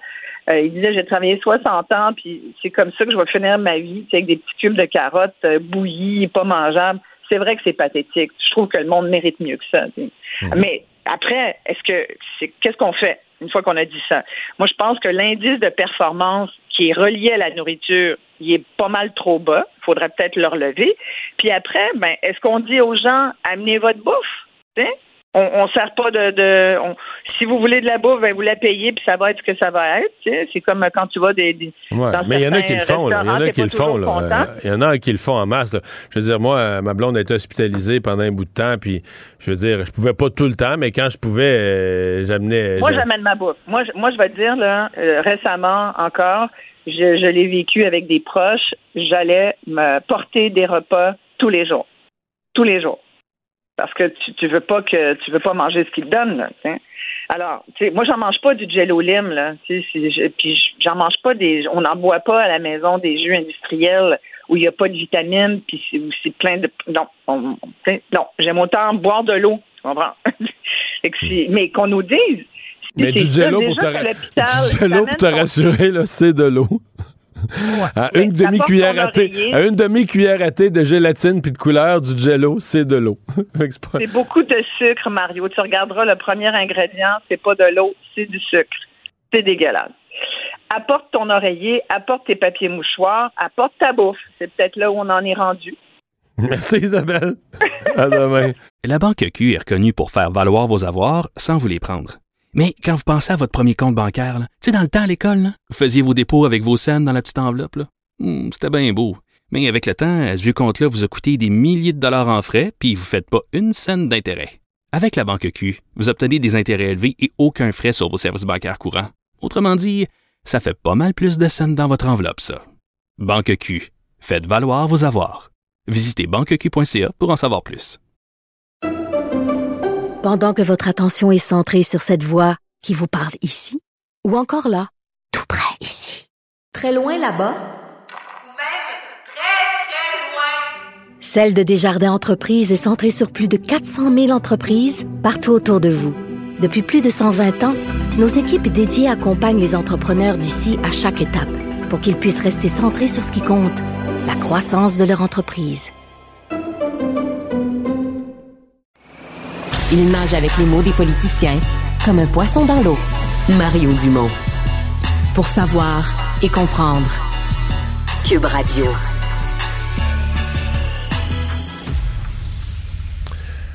Alors, c'est euh, une série de, reportages. En fait, ça fait un bout de temps que ça dure où on se plaint du côté des locataires, euh, des, des rénovictions, de toutes ces... Euh, toutes ces initiatives, semble-t-il, de propriétaires pour euh, expulser des locataires, pour euh, annoncer qu'on fait des travaux, mais pour, dans le fond, euh, leur augmenter le loyer. Et tous les regroupements de comités de logement, d'associations de locataires se plaignent. Les, les gouvernements souvent prennent le, prennent le relais, ou les partis politiques d'opposition prennent le relais. réaction, donc, des associations de propriétaires qui en ont assez, qui disent que tout ça est pas mal exagéré. On va parler avec Martin Messier, le président de l'Association des propriétaires du Québec. Monsieur Messier, bonjour. Bonjour, Monsieur Dumont. Est-ce que ça existe, les rénovictions? Des gens qui rénovent pour une seule raison, augmenter le loyer? Mais certainement, il y, a, des propriétaires qui le font. Hein. Maintenant, euh, c'est illégal. La façon de, procéder, euh, c'est d'envoyer les avis requis. Euh, les locataires ont des droits qui sont aisés à faire valoir. Donc, un, locataire peut tout simplement refuser. Et aujourd'hui, les associations de locataires indiquent qu'il y a des reprises de possession qui sont faites dans le but détourné là, de non pas occuper le logement pour soi-même ou pour les membres de sa famille, mais pour rénover puis pour louer par la suite. Mais écoutez, c'est extrêmement simple. Le propriétaire, dès qu'il reçoit un nom, ou en fait, dans le cas d'une reprise de possession, si le, locataire ne répond pas, il est présumé avoir refusé. Et donc, c'est le propriétaire qui doit introduire une demande, démontrer au tribunal administratif du logement que la donc, Là, donc, se présenter devant la régie, devant le tribunal. Oui, tout à fait. OK. Donc, pour les reprises de possession, là, il y a, vraiment une, une, situation où les locataires sont protégés euh, mur à mur. Et en plus de ça, si jamais un propriétaire s'aventure à, à, mentir au tribunal, puis à convaincre le tribunal que c'est une reprise du logement pour l'habiter, mais qu'il ne le fait pas, mais le locataire a un recours en dommages punitifs. Et on a vu euh, récemment le tribunal administratif du logement condamner un propriétaire qui euh, euh, qui semble avoir fait ça, en tout cas selon la décision du tribunal, à près de 40 000 Donc, euh, écoutez, il y a, une protection euh, mur à mur pour les locataires en matière de reprise de possession du logement. Et je trouve ça triste, moi, quand je vois les associations de locataires interpréter des chiffres en disant là, que c'est nécessairement parce que les propriétaires sont de mauvaise foi, en incitant finalement à, à, la contestation, en créant un mini-scandale autour d'une histoire qui, au final, suite à la pandémie, puis pendant la pandémie, on a vu un regain d'intérêt pour euh, plusieurs habitations et les propriétaires utilisent une composante du droit de propriété, là, qui est la possibilité d'aller habiter un de leurs logements quand ils font l'acquisition. parce que ça, la loi est claire. si, un propriétaire veut aller habiter un de ses logements, il peut évincer le locataire en place. Exact. Ça, c'est clair. Mais est-ce que c'est utilisé euh, d'une façon fallacieuse? Ben, écoutez, si c'est utilisé d'une façon fallacieuse, je vois pas qu'est-ce qu'on peut faire de plus. Le, locataire qui répond pas est présumé avoir refusé. Le propriétaire doit faire la demande au tribunal, expliquer au tribunal pourquoi et convaincre le tribunal qu'il entend réellement prendre possession du logement mmh. pour les fins mentionnées à la vie. Et là, si il induit le tribunal en erreur, il y a une sanction très, très lourde. On parle de dommages punitifs euh, si le propriétaire fait ça. Donc, euh, écoutez, il y a une protection euh, mur à mur. Ouais. Comment vous expliquez, euh, parce que c'est comme si c'est une guerre d'opinion publique, on a un peu l'impression que les propriétaires, vous avez perdu. Là. Euh, il y a eu tellement de, de, de, de, reportages, hein, je pourrais dire, il y a eu tellement euh, de messages martelés par les associations de locataires et dans bien des cas repris par les partis politiques, il faut le dire, là, que c'est comme si le c'est comme si l'idée est installée que la vie est dure pour les locataires, puis les lois sont contre eux autres, puis les pauvres locataires se font tasser, se font sortir, se font augmenter leur loyer. C'est tellement pas le cas. vous avez, raison. Malheureusement, c'est facile de, faire de la politique sur le dos des propriétaires parce que, bon, on se fait le défenseur de, la veuve et de l'orphelin présumé, le locataire. Mais, dans la vraie vie, c'est quelqu'un qui veut aller habiter son logement. C'est pas un, multimilliardaire qui a des milliers de logements. C'est quelqu'un qui achète un duplex, un triplex, puis qui veut aller vivre là ou qui veut placer son enfant. Récemment, je rencontrais un couple de nouveaux arrivants puis dans le fond, eux, ils veulent loger leurs parents en haut de chez eux. Donc, euh, et, c'est des situations comme celle-là qu'on voit. Donc, euh, il faut faire attention. Ce sont des, propriétaires qui, à juste titre, veulent utiliser une composante droit de propriété, habiter là, qui doivent démontrer au tribunal que c'est justifié et même offrir, dans la très vaste majorité des cas, payer aux locataires leurs frais de déménagement. Donc, euh, et ça, les propriétaires, eux, ils n'en reviennent pas. Là. À l'opposé, là, moi, quand j'ai un couple qui a acheté un duplex et qui, qui se font dire par mois, quand je les rencontre, ben là, vous devez euh, payer les frais de déménagement. Ils, ne comprennent pas. Ils disent, mais j'ai acheté, hmm. j'ai le droit de reprendre. Pourquoi je paierais des frais? Donc, euh, il faut voir les deux côtés de la médaille. Puis malheureusement, on voit juste le, le, le côté de, de, de, du locataire qui, qui se fait hmm. abuser. Il faut faire attention. C'est très difficile pour un propriétaire. Dans le cas des rénovations, qui peuvent conduire à une augmentation de loyer, euh, parce que je comprends qu'il y a des gens qui habitent un loyer, payent un. depuis longtemps, habitent au même endroit depuis longtemps, donc payent un loyer à cause de. Quand c'est la même personne, on peut pas l'augmenter, ou on veut pas, ou on peut pas l'augmenter beaucoup. Fait qu'à un certain point, le loyer devient très en bas du marché. Et, mais le loyer, il devient aussi, euh, tu sais, le comptoir et les armoires, tout ça est dans des matériaux qui datent de trois décennies, puis c'est plus à mode, c'est plus au goût du jour, c'est plus propre, c'est plus beau. Euh, ce qui a pas un point où c'est légitime pour un propriétaire de dire, ben moi, euh, c'est plus c'est plus ça le logement que je veux. Là. Je, je, renipe tout ça, je, rénove tout ça. Puis oui, effectivement, ça va devenir un plus beau logement, il va coûter plus cher, mais euh, parce que sinon, sinon, les mêmes médias qui font des reportages sur les rénovations vont faire des reportages sur euh, les logements qui sont détaudis. Là.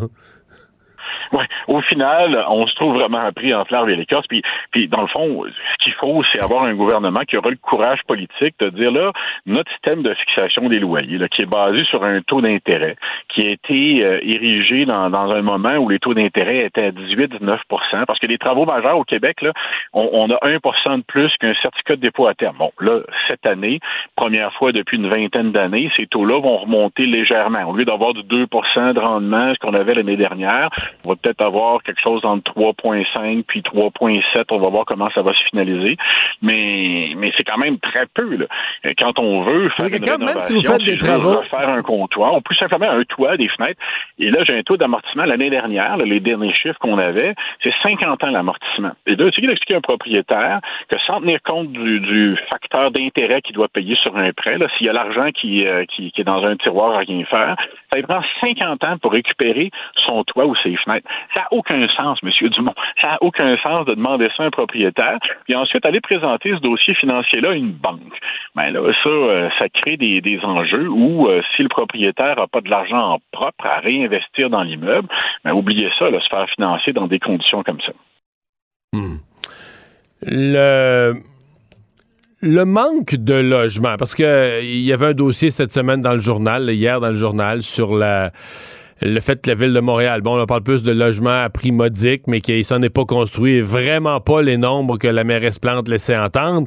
Mais de façon générale, le logement à prix modique ou logement de toutes sortes, on, dit il manque de logements, il manque de construction au Québec. Vous, vous représentez les, propriétaires, des gens qui en louent des édifices. Donc, parlons du locatif. Pourquoi ils en construisent pas plus? On a l'impression qu'il y a de la demande. Euh, la ville de Montréal dit on veut des logements, on a besoin de logements. Euh, on peut penser que dans une telle situation de pénurie de logements, si quelqu'un construit, euh, je sais pas moi, une tour de, de, de, 40 logements, facilement, il va tous les louer, donc faire des revenus. Pourquoi ils s'en construisent pas davantage? Ben, c'est pas si évident de construire du logement. Des fois, on a l'impression qu'on a la chasse aux propriétaires qui, qui remplace ce qu'on avait comme chasse aux sorcières. On regarde à Montréal particulièrement, là, où on a euh, la mairesse qui nous soumet des projets où les propriétaires devront faire un, registre des euh, un registre des, des, bons propriétaires où on n'a pas on n'a pas le droit d'avoir un registre de bons locataires, mais on va faire un registre des bons propriétaires ou des mauvais propriétaires. On va imposer des inspections obligatoires alors que déjà on nous déclare que ça va être pour une infime minorité, avec les coûts et la disponibilité de ces inspecteurs-là. Donc, on, a la, ville de Repentigny qui impose une taxe spéciale quand on construit des logements. Et quel message lance-t-on aux propriétaires investisseurs quand on fait ça? on lance le message d'investir ailleurs.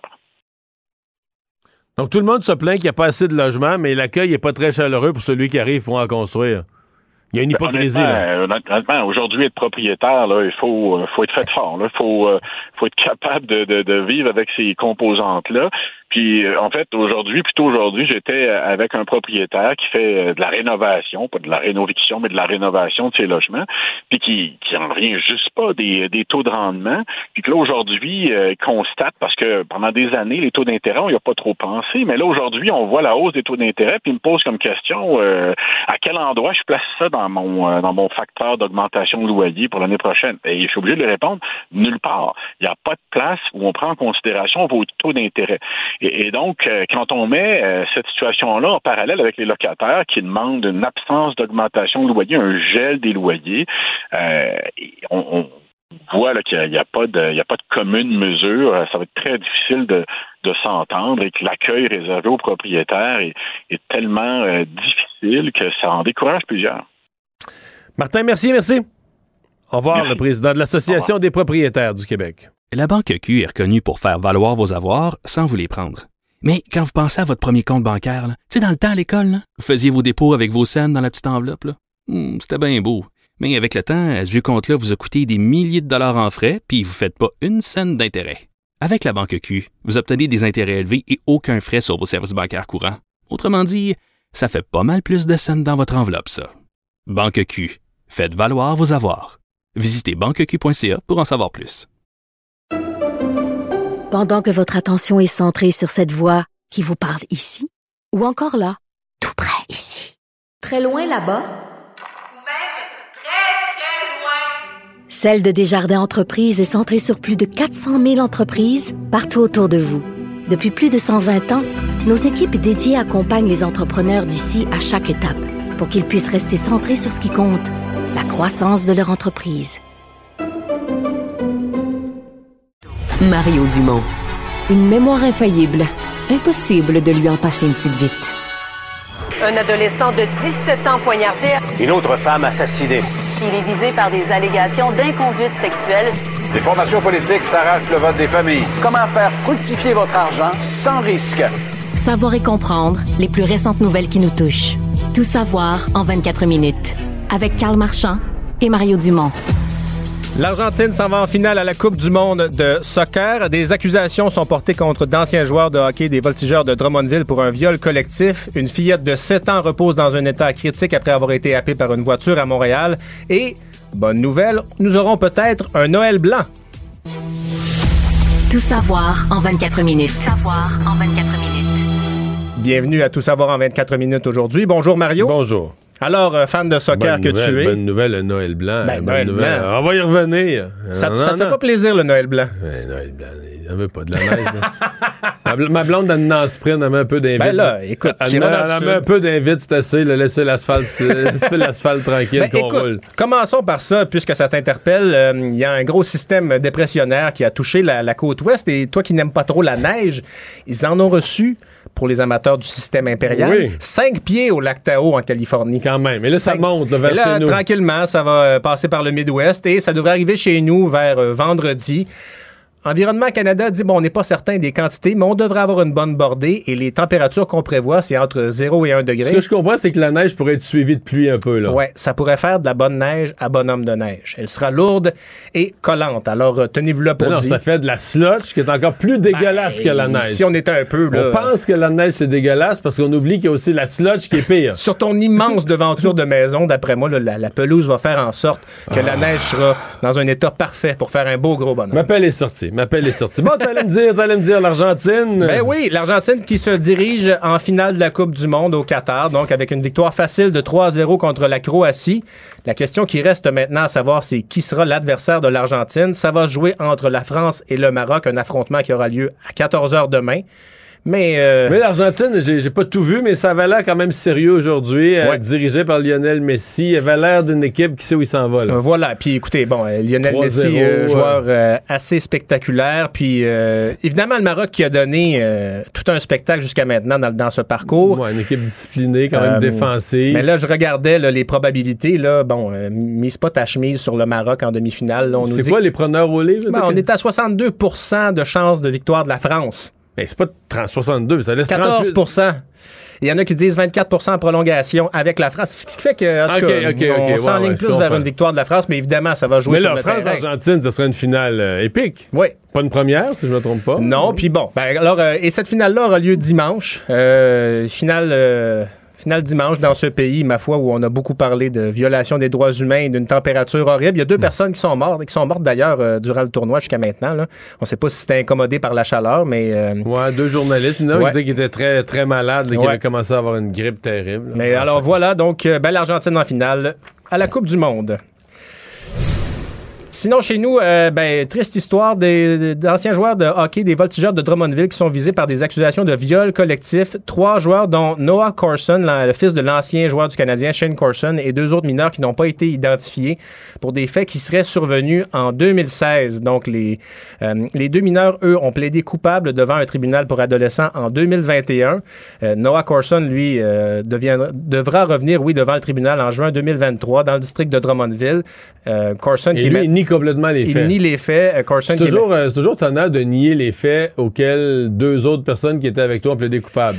C'est sûr. Puis là, bon, et on verra comment le la documentation va se passer d'un tribunal à un autre, évidemment, mais euh, lui nie les faits. Euh, puis bon, euh, Corson, qui est un joueur des Thunder, du Thunder d'Adirondack dans la East Coast Hockey League. Je comprends qu'il a été suspendu aujourd'hui, retiré de l'équipe. Et la Ligue de hockey junior majeur du Québec dit collaborer avec l'enquête, mais disons que c'est un autre scandale. Ouais, mais... Moi, je, dis vraiment, faisons attention, parce que là, j'entends des gens conclure que ça veut dire que les efforts qu'ils nous ont dit qu'ils faisaient, la Ligue d'hockey junior majeur, ça peut être fait ou... Attends un petit peu, là. Quand tu veux épurer quelque chose qui a duré dans le temps, à un moment donné, tu travailles dessus, là, puis tu fais de la formation, puis là, maintenant, ils ont des policiers associés aux équipes, des espèces de policiers formateurs, puis tout ça.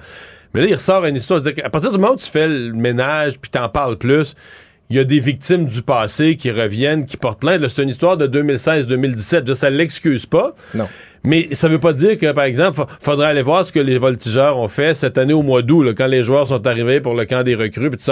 C'est comment ils ont géré la saison 2022-2023, mais ils peuvent plus effacer ce qui est arrivé en 2016-2017. Et donc, si tu es pour épurer une, situation, épurer une, épurer une façon de faire, changer une culture, ben malheureusement, tu vas continuer, pendant quelques années, tu vas continuer à traîner le passé. Oui, puis la Ligue dit ça porte quand même ses fruits, ces démarches-là qu'on fait. Il y a un, suivi beaucoup plus important avec les joueurs, puis on leur explique, il y a des cours. Là. Euh, triste histoire, évidemment, et ça revient devant le tribunal en juin 2023. Tout savoir en 24 minutes. Je reste dans le hockey, Mario. Il y a des esprits qui se sont échauffés. Puis là, c'était pas, euh, c'était pas pour euh, du hockey professionnel. Une euh, partie de midget 3A qui a viré à la foire d'Empoigne le 3 décembre dernier. C'est l'équipe de l'île Perrault qui a gagné le match à l'Arena de Valleyfield contre la formation locale. Mais là, ça a brassé un peu après le match parce qu'il y a un joueur, Aiden Chase, qui a été, on l'a traité du mot en haine deux fois. C'est un joueur de l'autre équipe qui l'a insulté, une insulte raciale. Euh, qui a été inscrite d'ailleurs au, sommaire du match, que des insultes ont été proférées. Et là, l'entraîneur de, de l'île Perrault, Jason McKegg, est allé sur la glace pour justement essayer de séparer des joueurs. Puis il y a un entraîneur de l'autre équipe qui est arrivé, qui l'a poussé. Un entraîneur, ça marche en petits souliers de cuir et avec un veston sur la glace. Ça n'a pas beaucoup d'équipement. Heureusement, il n'a pas été blessé, mais tout de même, la police est intervenue. Euh, ce qui fait que ça brasse pas mal. Puis le... On sait que la Fédération de hockey sur glace du secteur de Lac-Saint-Louis a pris l'affaire en délibéré. Il pourrait avoir des, des sanctions de comité de discipline, mais proférer des, injeux, des insultes raciales comme ça, tu dis 2022. 2022, non. Il me semble que. Non, non. Et là, qu'est-ce qu'on va faire avec ça? Est-ce qu'on. Ben, Là, la, fédération veut pas trop commenter parce qu'évidemment, il y, a des, il y a des plaintes qui ont été faites. La police a aussi enquête. Évidemment, l'homme n'a pas été blessé, mais ça démontre à quel point il y a des esprits qui s'échauffent encore au hockey. Puis là, tu te dis, c'est du midget 3A. Là. Ouais. Oui, mais c'est parce que les insultes raciales, jusqu'à un certain point, ça n'a plus rapport avec, ben le, niveau, ça a plus rapport avec le niveau. on comprend que ça, ça échauffe vite les esprits. Actualité. Tout savoir en 24 minutes. Une fillette de 7 ans qui repose toujours dans un état critique, Mario, après avoir été happée par un automobiliste ce matin vers 8h05 dans l'arrondissement Ville-Marie à Montréal, à l'intersection des rues Partenay et de Rouen. Ce qui est fou, c'est que c'est à deux coins de rue du quartier, du QG, le vrai quartier général de la Sûreté du Québec. D'ailleurs, sur les images, on la voyait en diagonale. Quand nos caméras étaient là pour couvrir l'événement. euh, Oui, puis comme quoi, c'est pas un gage de, de réussite nécessairement, parce que, bon, les policiers sont dans les bureaux, là, mais le, le véhicule, la personne au volant du véhicule ne s'est pas arrêtée. Euh, faut être, euh, faut être frondeur assez. Et euh, il y avait un CLSC pas loin. Il y a des travailleurs, des infirmières du CLSC qui sont sortis sur les lieux avec, euh, avec du matériel. La fillette a dû être réanimée avant d'être euh, transportée à l'urgence. Donc, euh, les policiers qui ont mis sur place un important périmètre dans le but de vérifier, par exemple, des caméras de sécurité. Le, la personne fautive court toujours, mais euh, ça a fait euh, justement prendre... Je suis quand même étonné qu'à cette heure-ci, on n'ait pas demandé. Ben, je suis pas policier, puis mais je trouve que des fois, on n'est pas vite à demander l'aide du public. là. Je veux dire, euh, mettons à Montréal, il y a un million de perdus. Là. Ouais. Je veux dire, euh, le- t'as des témoins, euh, est-ce que rapidement tu peux pas dire parce que moi je me dis toujours de minute en minute la personne là, tu sais mettons qu'il y a du qu'il y a de la saleté sur le coin du bumper, ben de la saleté là, des, des traces de, Ouais, de, ouais, euh. de vêtements ou tu sais des traces de l'événement, Euh, tu donnes du temps à personne pour nettoyer ça etc. Donc je sais pas, donner un descriptif, ne serait-ce que pour mettre la pression sur la personne qui écoute les nouvelles puis elle entend que son véhicule c'est un véhicule bleu puis tu sais ah, tabarouette, je suis mieux d'aller me rapporter à la Ou le, police. le là. véhicule, des fois, ça peut être quelqu'un qu'on connaît aussi. Tu reconnais la, la description En d'un tout cas, véhicule. je, trouve qu'on est là. Ben, Peut-être qu'on n'a pas les, les items ou qu'on pense qu'on a ce qu'il faut pour attraper la personne, puis on se donne du temps. Mais des fois, je trouve qu'on est lent à demander la collaboration du public à partir des informations qu'on a. Là. Ben, on n'a pas de description du véhicule je- au moment où on se parle. Euh, ça a tout de même fait dire à Sophie Moserol, qui est responsable de- de- du dossier du transport et de la sécurité routière euh, au comité exécutif de la Ville de Montréal, ça l'a mis dans tous ses états. Il dit, écoutez, on assiste à une remontée des incidents et des accidents qui impliquent des piétons à Montréal. Et elle fait appel notamment au gouvernement provincial pour pouvoir mettre plus de photos radars dans les rues de Montréal. Ouais. Là, euh, c'est parce que c'est aussi les chantiers. Ouais, puis aussi, c'est ça, on dit C'est que... les chantiers. ouais. Écoute, euh, je défendrais pas cet automobiliste-là qui s'est pas arrêté. Puis, mais c'est sûr que les chantiers rendent les automobilistes fous. Les gens savent plus où passer. Il y a tellement de rues. Euh, les gens qui me croient pas, là, venez autour de TVA. T'as l'impression que c'est une joke. Autour de TVA, t'as l'impression que c'est une farce. Moi, des fois, je rentre dans le building, puis je me dis, j'ai peur, là, s'ils ferment la dernière rue qui reste, je vais mourir, je vais mourir de faim dans l'édifice. Je vais mourir, je vais être enfermé là, je vais mourir de faim dans l'édifice. On pourra plus sortir. On va vider la cafétéria, puis quand on va manger le dernier biscuit, on va mourir de faim de la gang. Ça sera pas long parce que la cafétéria à TVA elle ferme de bonne heure. Oui. Mais dans le pire des cas, tu pourras analyser l'hélicoptère TVA pour retourner Ouais, à domicile. Non, mais tu dis ça. Mais oui, pas oui, de bon sens, là. C'est des travaux, c'est toutes, toutes, toutes les rues autour sont fermées, une voie, deux voies, le one-way est à l'envers, il y en a une qui est complètement fermée, ça fait deux ans et demi. Les gens peuvent, fait que les gens peuvent pas s'imaginer. Fait que c'est sûr que ça, donné, ça rend les automobilistes fous, là. Ils essayent de sortir, ils savent plus où aller, là, le tunnel est fermé, ça a l'air que, ça a l'air que ce coin-là, à cause du tunnel, il y a plus de gens qui se sont trouvés Ben, un chemin nécessairement, alternatif, tu- et que là, ils vont passer dans les quartiers résidentiels, Mais fait quand la ville de Montréal, là, tu sais, Blâme, Pierre Jean-Jacques, euh, je veux dire, euh, gérez votre ville, là, gérez votre ville, ça va peut-être aider. Puis hum, l'impatience au volant, là. Vous vous dites des fois, comment ça se fait là, que je pogne les nerfs de même? Vous êtes normal. C'est un événement, c'est un élément stressant pour tout le Mais- monde, la Mais conduite. ça, c'est quand même un rappel que tu peux frapper un enfant. C'est ça. Ben de gérer tes émotions. Une là. enfant qui allait à l'école d'ailleurs, alors euh, toutes nos pensées à la famille, puis on lui souhaite euh, le meilleur pour un prompt rétablissement, évidemment. Savoir et comprendre. Tout savoir en 24 minutes. Les ménages à faible revenu pourront toucher une aide de 500 dollars. c'est, ça semble peu, Mario, mais tout de même, euh, on sait que les euh, loyers ont beaucoup augmenté au cours des dernières années. Euh, 500 dollars, mais c'est pas pour euh, c'est pas pour toutes les bourses. Là. Il faut avoir un revenu de 20 000 dollars et moins, ou un revenu familial de 35 000 dollars et moins pour être admissible à cette aide financière-là du gouvernement fédéral. Euh, puis évidemment, il faut avoir fait une déclaration de revenus l'année passée. Il faut aussi consacrer au moins 30% de ses revenus à un logement. Mais là, quand tu te dis... à Mais ça, 20 000 comment on fait la démonstration de ça? ben là, c'est ça. Avec euh, ton reçu d'impôt probablement là, du, euh, émis par le, le- le propriétaire. Ceci étant dit, là, si on prend 30% de 20 000 je me demande, est-ce qu'il reste beaucoup de ces logements-là euh, au Québec et au Canada? Donc, si tu veux 30% de 20 000 ça veut dire que ton logement t'aurait coûté, ça aurait coûté 6 000, 6 000, mettons. ouais. 6 000 divisé par 12 mois, ça veut dire 500 piastres par mois. Mon Dieu, hein? 500 dollars par mois. Il reste quoi, 500 piastres par mois? À Montréal, mettons, là? À 500 dollars par mois, tu vas être dans une chambre, je peux pas croire. Là. Puis 500, t'es coloc, là. T'as, t'as des colocataires à 500 dollars par mois, là. Ouais. Euh, Alors, le gouvernement fédéral est à l'œuvre, Mario, pour aider les plus démunis. On sait plus qui y aide, mais en tout cas, ils veulent, il y a de l'argent pour aider. Ben, c'est ça. Alors, euh, sachez-le, si euh, vous en avez besoin, c'est disponible tout de même. Euh, puis 35 000 revenu familial, c'est ça, c'est pas énorme non plus. Alors, mais c'est tout de même disponible pour ceux qui en ont besoin à partir de maintenant. Je te parlais de la neige plus tôt. Avec la neige, il arrive quoi souvent? La grippe? Alors, la grippe, on sait que la vaccination contre l'influenza est en. Est en ben, c'est en cours au Québec. J'ai moi-même reçu mon, mon vaccin. Mais moi, je suis allé dimanche. J'ai- comme eu un flash. J'ai dit, j'ai pas été malade. là, ben, parce que je me suis- fais pas, en général, je me fais pas vacciner pour la grippe. Là, une fois, là, quand ma belle-mère était en chimio puis elle vivait chez nous. Mais sinon, je me faisais pas vacciner pour la grippe. Là, cette année, ont dit c'est gratuit. Puis là, euh, je me suis dit, me semble j'ai rien eu de l'automne. Là, je vais voir plein de monde durant les fêtes.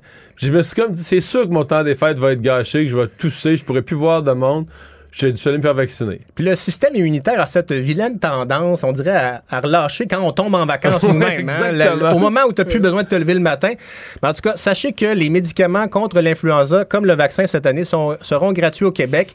Et là, tu Mais excuses- eux, par contre, contrairement au vaccin, c'est vraiment pas pour tout le monde. Non, c'est des vraiment pas pour- catégories. Oui. euh, en fait, le, le médicament, le médicament, c'est pour les gens qui seraient en danger d'être hospitalisés ou de. L'ocel-tamivir, pour ne pas le nommer, plus, mieux connu sous le nom de Tamiflu, si mes sources sont bonnes. Donc, c'est vraiment pour les personnes qui ont des risques de complications d'hospitalisation. Vous devrez tout de même passer un test antigénique en pharmacie pour voir que vous êtes Ouais. vraiment atteint d'un virus. Euh, Mais en fait, en gros, l'affaire, c'est si vous vous mettez à tousser pour avoir des syndromes de grippe, euh, vous testez COVID. Si c'est négatif, vous allez sur Clic Santé suite. faut faire vite parce qu'il faut avoir le médicament dans les 48 heures, le plus Ouais. vite possible. Vous allez sur Clic Santé, vous allez autour de chez vous, vous prenez le rendez-vous le plus vite possible. Eux, ils vont vous tester influenza. Puis si c'est ça, ils vous donnent Vous le avez, le, médicament. ma- vous avez le médicament, c'est ça. Parce que, bon, on a vu la situation dans les hôpitaux. On veut pas se ramasser avec la grippe à Noël et on veut encore moins se ramasser avec la grippe à, À l'hôpital à Noël. Alors, écoutons là-dessus Benoît Morin de l'Association québécoise des pharmaciens propriétaires du Québec. Le, le seul médicament qu'on peut prendre par la bouche en capsule ou en suspension pour les enfants euh, et qui, euh, qui peut euh, traiter euh, le virus d'influenza, qui peut aussi prévenir le virus d'influenza et on l'utilise couramment. Et maintenant, euh, comme vous l'avez mentionné, ça va être gratuit au cours des prochains jours. Et on en profite pour euh, saluer Alexandre Moranville-Ouellette que je remplace aujourd'hui parce qu'il a été affecté par l'influenza lui-même. Alors, oui, euh, mais je pense que compte tenu de son âge et de son état général, il n'aura pas droit aux médicaments. je ne pense pas. euh, Il va être obligé de souffrir sa grippe. un bouillon de poulet, mais Une, une ponce de gin. Puis la, la grippe d'homme, hein, à tout âge, c'est toujours très vilain.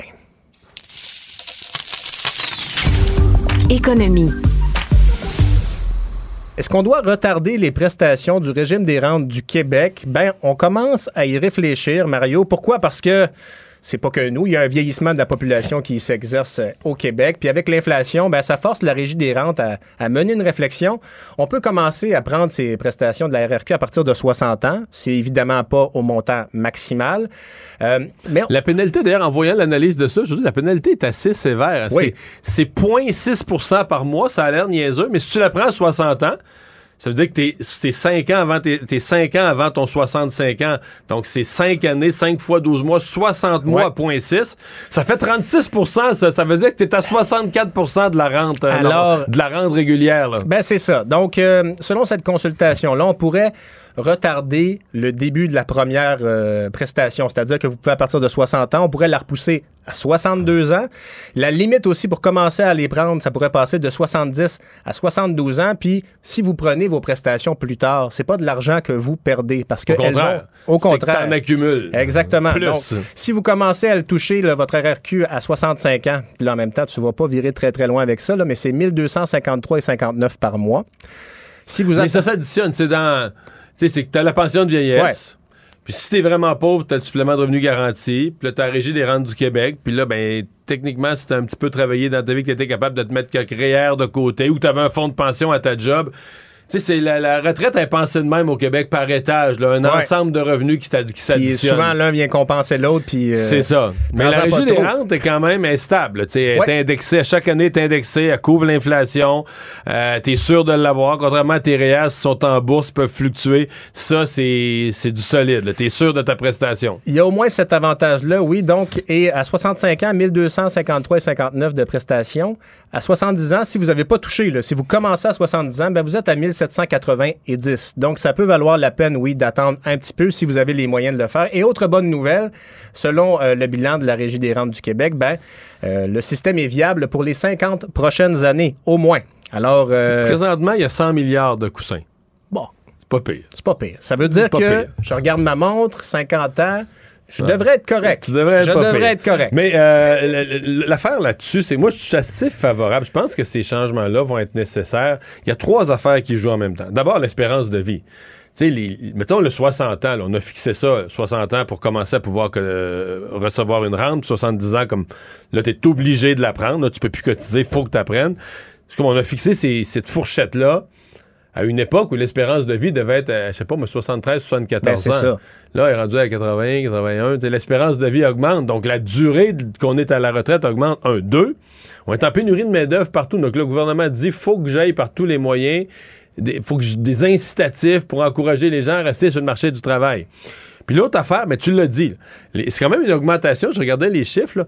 Mettons qu'on l'implantait, cette réforme-là tout le monde aurait, tout le monde qui sont au maximum des rentes, là, aurait un 2000 quelques cent piastres de plus par année. Donc, euh, tu travailles deux ans de plus ou tu cotises deux ans de plus, mais tu as une rente significativement quand même plus généreuse là, pour t'aider à couvrir tes dépenses de retraite.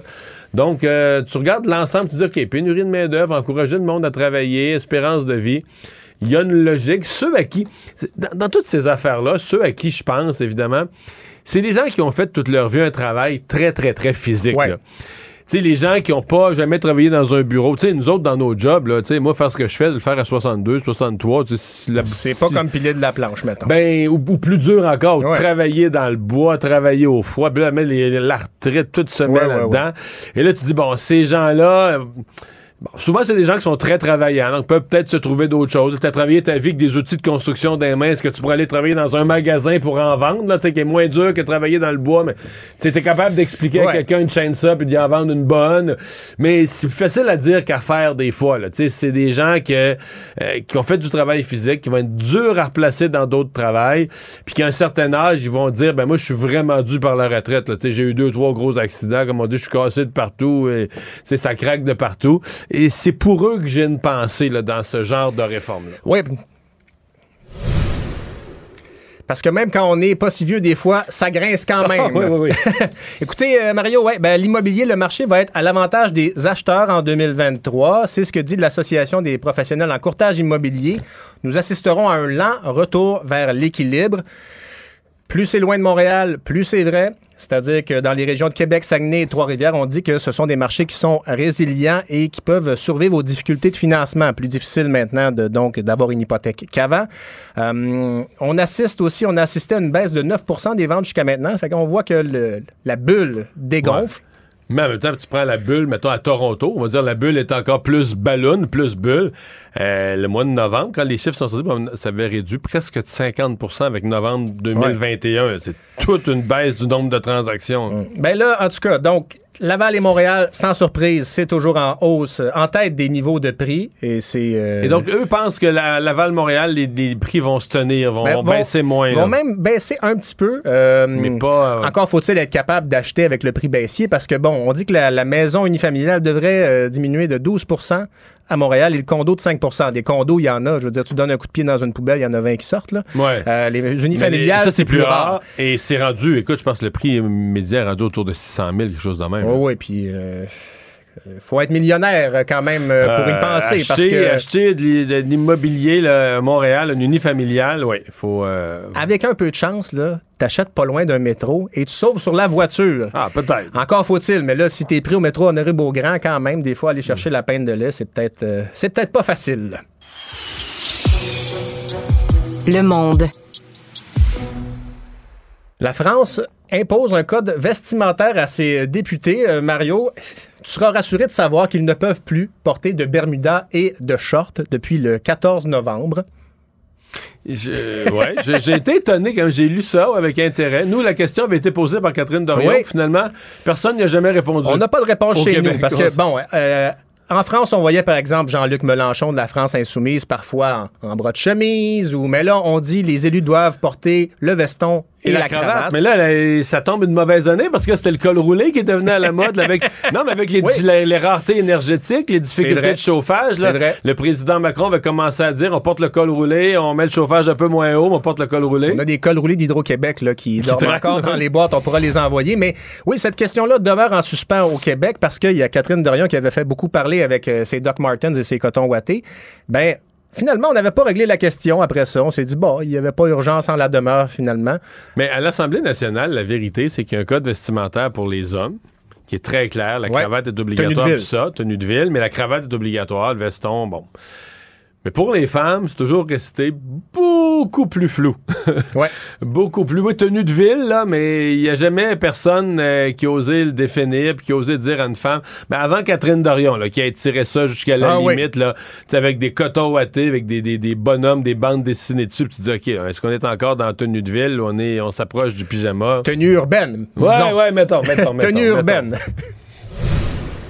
Et en terminant, Mario, la Nouvelle-Zélande durcit le ton à l'endroit de la cigarette. Ce sera interdit aux personnes nées depuis 2008 d'en acheter. Donc, euh, un autre, une autre clause grand-père euh, sur la cigarette qui s'applique. Ça entre en vigueur en 2023 et on va relever chaque année l'âge minimum pour acheter du tabac. Le plan du pays, c'est d'avoir vraiment un pays sans tabac. Euh, on pense que ça va permettre... Donc 2008, ça veut dire 14 ans présentement. donc, et donc, on pense qu'on va sauver 4,3 milliards de dollars canadiens, là, on fait la conversion, euh, dans le système de santé. On va faire passer de 6 000 à 600 les points de vente de tabac. Et également, le niveau de nicotine va être limité dans les cigarettes pour éviter la dépendance. Il y a deux, euh, deux éléments, par contre. Ça tient pas compte du vapotage, d'abord. Alors que les jeunes, c'est ça qu'ils font, ben, ils En tout cas... Euh, ben moi, je, je, parlais des jeunes récemment, ils me disent le vapotage, là, ça n'a plus de bon sens. Ben même, il semble que dans les écoles, dans certaines, mettons, euh, récréations, c'est un problème parce qu'après la récréation, il y a beaucoup de jeunes qui avaient envie d'uriner. Et qui n'ont pas eu le temps. Non, mais qui n'ont pas pu y aller. Toutes les salles de toilettes sont prises par des gens qui vapotent. Puis là, eux, ils sortent pas au bout de 30 secondes ou de 45 secondes. Là. Eux, ils vapotent toute la récréation. fait que des jeunes arrivent, entre deux cours, voudraient aller, euh, voudraient aller pisser, puis ils peuvent pas parce que les toilettes sont prises par des gens euh, qui vapotent. Mais ouais, la Nouvelle-Zélande donne un grand coup. Résumer l'actualité en 24 minutes, c'est mission accomplie. Tout savoir en 24 minutes. Un nouvel épisode chaque jour en semaine. Partagez et réécoutez sur toutes les plateformes audio. Disponible aussi en audiovisuel sur l'application Cube et le site cube.ca. Une production Cube Radio. La Banque Q est reconnue pour faire valoir vos avoirs sans vous les prendre. Mais quand vous pensez à votre premier compte bancaire, tu sais, dans le temps à l'école, vous faisiez vos dépôts avec vos scènes dans la petite enveloppe. Hmm, c'était bien beau. Mais avec le temps, ce vieux compte-là vous a coûté des milliers de dollars en frais, puis vous ne faites pas une scène d'intérêt. Avec la banque Q, vous obtenez des intérêts élevés et aucun frais sur vos services bancaires courants. Autrement dit, ça fait pas mal plus de scènes dans votre enveloppe, ça. Banque Q, faites valoir vos avoirs. Visitez banqueq.ca pour en savoir plus. Pendant que votre attention est centrée sur vos urgences du matin, vos réunions d'affaires du midi, votre retour à la maison ou votre emploi du soir, celle de Desjardins Entreprises est centrée sur plus de 400 000 entreprises à toute heure du jour. Grâce à notre connaissance des secteurs d'activité et à notre accompagnement spécialisé, nous aidons les entrepreneurs à relever chaque défi pour qu'ils puissent rester centrés sur ce qui compte, le développement de leur entreprise. Maître vulgarisateur, il explique et communique l'inexplicable. Mario Dumont. Emmanuel Latraverse. J'ai pas de problème philosophique avec ça. Mario Dumont. Est-ce que je peux me permettre une autre réflexion? La rencontre. Ça passe comme une lettre à la poste. il se retrouve à enfoncer des portes ouvertes. Là. La rencontre, la traverse, Dumont. Bonjour Emmanuel. Bonjour. Alors la ministre Anand qui euh, s'attaque de façon euh, très ferme euh, au changement de culture nécessaire dans l'armée canadienne. Oui, parce que c'est l'anniversaire aujourd'hui hein, du rapport de l'ancienne juge de la Cour suprême Louise Arbour sur l'ampleur des démarches à entreprendre pour réussir à faire le ménage dans la culture toxique des forces armées canadiennes. Puis finalement. Mais le premier rapport remonte à 2015. Ça fait sept ans qu'on est là-dedans. Là. Oui. Sept ans. Non, on s'en sort pas. Mais il y a eu le premier rapport. Il y a eu le ministre Sajin qui s'est traîné les pieds puis qui s'est mis la tête, qui a joué à l'autruche. Finalement, on a nommé Mme Arbour qui a mené une enquête pour comprendre pourquoi on n'avait pas réussi à mettre en place les changements que l'autre juge, Marie Deschamps, avait, tu sais, c'est comme ça, ça tourne en rond. Mais là, Mme Arbour, aujourd'hui, moi, j'ai trouvé ça intéressant. Elle a, elle a, c'est comme ça, elle a sonné la fin de la récré, là. Elle dit, regardez, toutes les recommandations de la, de la juge Arbour, là, on va toutes les mettre en œuvre. Il n'y a, plus de niaisage, là.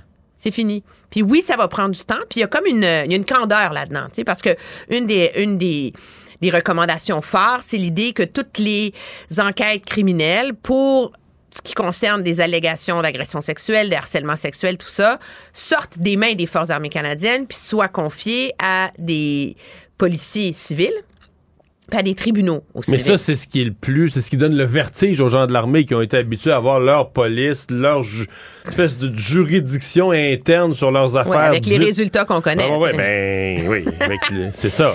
Mais on voit aussi, en même temps, c'est difficile de réussir à faire ça. Parce que, euh, tu vois, depuis que Mme Arbour, il y a un an, elle avait demandé qu'on mette en place ça de manière intérimaire, tu sais, dès comme décembre 2021. Puis finalement, un an plus tard, ben, il y a 52 enquêtes qui ont été confiées à des, à des civils, mais il y en a 40 qui ont été rejetées. Puis il y a tout un bras de fer autour de ça, entre les provinces, puis Ottawa, parce que les provinces disent, ben, écoutez, on manque déjà de procureurs, on manque déjà d'enquêteurs. Si vous voulez qu'on se mêle les enquêtes dans l'armée, il faut que vous payiez. nous c'est ça, donnez-nous le bouche.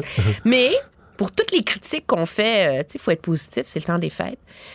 La province qu'a cité Mme Anand, c'est le Québec. Exemplaire? Oui. Elle dit il y a des provinces avec qui ça va très bien, comme le Québec.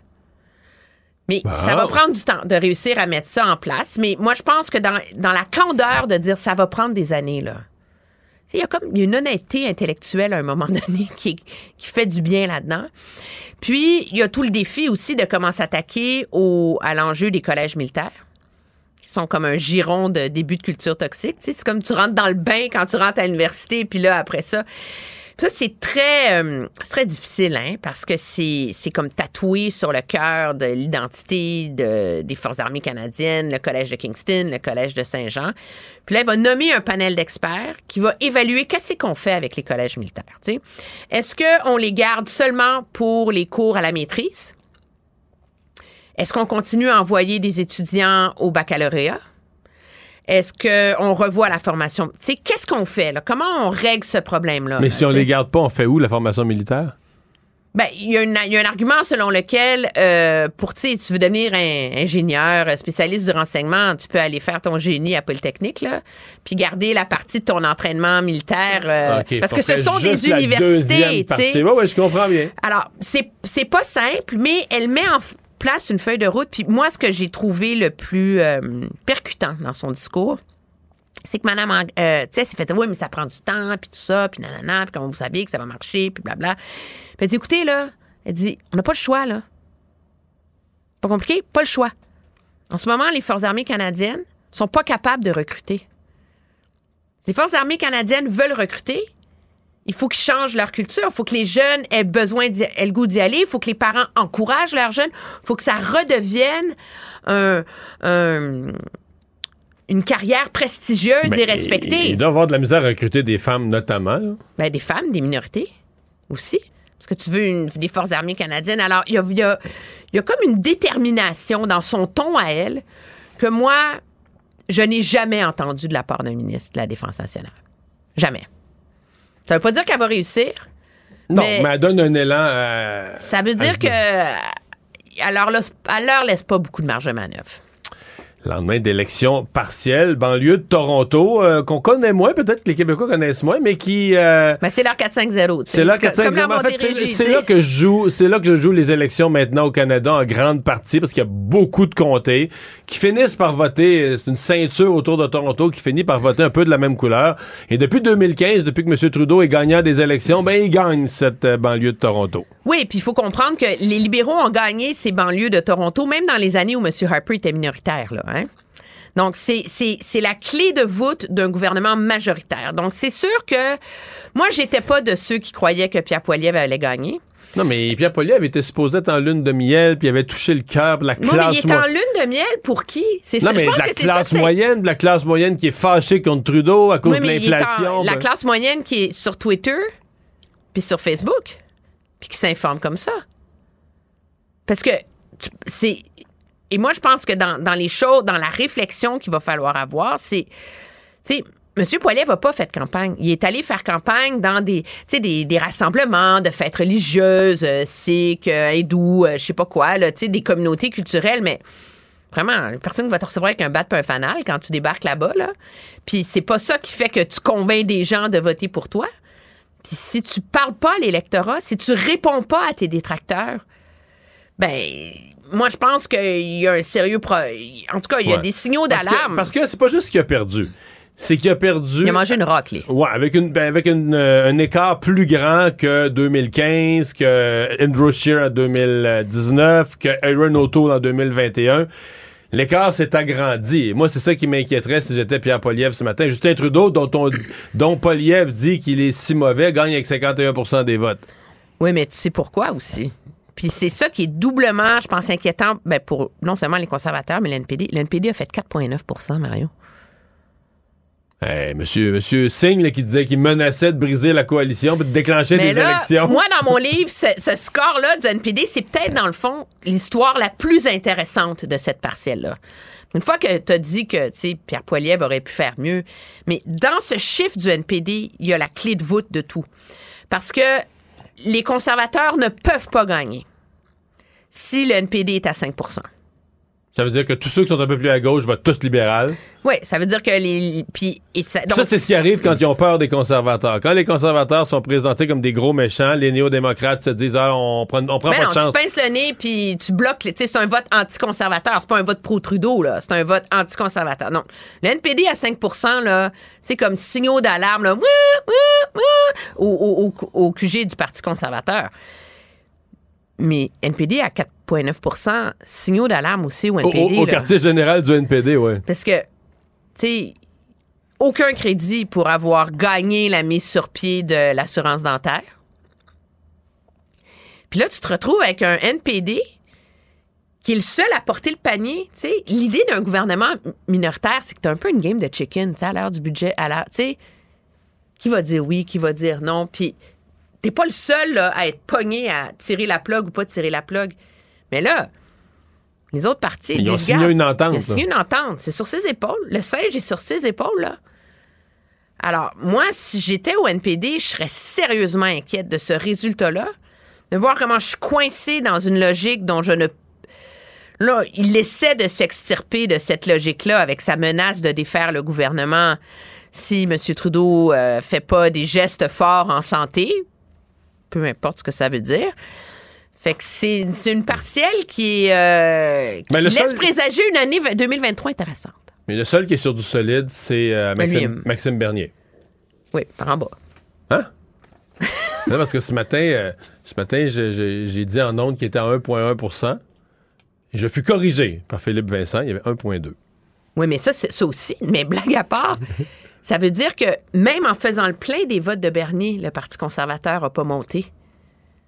Parce que c'est un des arguments pour la défaite en 2021. Parce qu'il allait, chercher le 4-5 6-7 de Maxime Bernier dans les comtés. Là, les conservateurs, ils- avec ça, ils battaient les libéraux. Avec ça, il battait les libéraux. Mais là, il est allé chercher ce 4 %-là. Là. Mais là, Maxime, il va arriver quoi, lui? C'est lui qui porte la voix de la liberté au Canada? C'est vrai. C'est inquiet. Merci, Emmanuel. Au revoir. Je vais- je suis triste.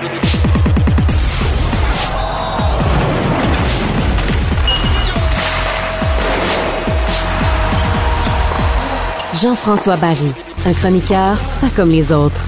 Salut, Jean-François. Salut, Mario. Est-ce que tu veux que je te chante la chanson euh, Don't Cry for Me, Argentina? Hey, Lionel Messi, qui est à une victoire de savourer une première Coupe du Monde. Aujourd'hui, il est devenu le plus grand buteur de l'histoire de la Coupe du Monde avec un 11e, victoire de 3-0 de l'Argentine contre la Croatie. Ouais, ça avait été plus serré dans les, les autres matchs de quart de finale. Là, on a l'impression qu'aujourd'hui, l'Argentine, ça a passé solide. Ça a passé solide. Est-ce que c'est eux autres qui en ont joué de meilleur ou la Croatie qui n'a pas joué? Parce que la Croatie était quand même euh, pas pire pro pour bloquer l'adversaire. là. On marquait peu de buts, mais on en donnait peu aussi. Euh, domination complète aujourd'hui de, l'Argentine, qui attendent maintenant euh, le gagnant de demain, un match qui va faire beaucoup, beaucoup jaser entre la France et le Maroc, parce qu'on sait que les deux, il y a une grande communauté euh, marocaine du côté de la France. On, parle même peut-être de grabuge et d'émeutes dans la ville, tout dépendamment de quel côté ça va aller. Donc, ça va être toute une journée demain et belle victoire aujourd'hui de l'Argentine. Puis honnêtement, Lionel Messi, un des plus grands joueurs de l'histoire, on aime ou on n'aime pas, ça serait quand même bien le fun qu'il aille chercher une Coupe du Monde avant de prendre sa retraite. Mais là, les, amateurs, ceux qui sont pas, dire, les nationaux d'un pays, ceux qui sont amateurs de soccer, il y a comme le rêve quand même d'une finale France-Argentine. Ah, ben clairement. C'est ça qu'on veut voir. Puis en plus, on, même justement, si euh, Lionel est pour aller chercher cette victoire-là, on veut pas que ce soit euh, par défaut. On veut qu'il affronte la meilleure équipe. Et la France, c'est la meilleure équipe. C'est les champions en titre. Fait oui, c'est ce qu'on veut voir. Argentine-France, c'est sûr et certain. Puis honnêtement, le Maroc, même s'ils ont un très beau parcours, je vois mal comment on est capable d'aller chercher la France. La France euh, joue du très bon soccer depuis le début du tournoi. Bon, un petit mot sur le match du Canadien euh, hier. Euh, quand même, il faut reconnaître, même dans l'adversité, on trouve des façons de gagner. Ben, hier, le Canadien en a joué une bonne quand même. oui. Bien meilleure que les dernières victoires qu'on est allé chercher dans l'Ouest. Ça a, été, ça a été serré, le match aurait pu basculer d'un côté ou de l'autre. Énormément de chances de marquer, énormément de lancers. Je dirais ça a été comme un match en trois temps. Le Canadien qui est sorti très fort. Par la suite, les Flames ont dominé la fin de la première et la deuxième. Puis le Canadien est revenu en troisième période avec une belle performance. Et ce, avec une équipe amoindrie, là, parce que déjà, on avait énormément de blessés. Là. Monahan, Gallagher, Savard, là, hier, euh, Caulfield qui tombe au combat. On a pratiquement joué à trois lignes du côté de Martin Saint-Louis en troisième période. Mais le Canadien s'est levé, est allé chercher ça. Et le Canadien est très difficile à battre son, son, son, son, se rend pardon, en tir de barrage. Là, euh, ça n'a pas de bon sens. Suzuki, il l'a refait. Tu sais, on le regarde aller, puis on est mal. On se dit, bah, tu il peut pas le refaire, le goaler. Et le goaler l'attendait, puis il l'a touché un petit peu avec son gamme, il l'a refait. Ça n'a pas d'allure. J'étais sûr hier qu'il allait faire l'autre. Tu sais, il y a un coup qui avait fait à peu près la même feinte, mais finalement, il, avait lancé euh, du côté du blocker. Euh, je pensais que c'est ce qu'il allait faire. Ben non, il l'a encore refait et ça a encore fonctionné. C'est trop facile pour lui. Mais je trouve, je sais pas pour toi, je trouve qu'il commence à avoir l'air euh, fatigué et un peu à bout de ressources, Suzuki. Là. Il est mais moi, sans Caulfield, sans Caulfield, hier, il était vraiment pas le même joueur. C'est comme si. Non, mais sans Caulfield, tu dis, OK, tu te demandes. Écoute, quand tu dis qu'en avantage numérique, c'est probablement que c'est jamais arrivé dans l'histoire de la Ligue, là.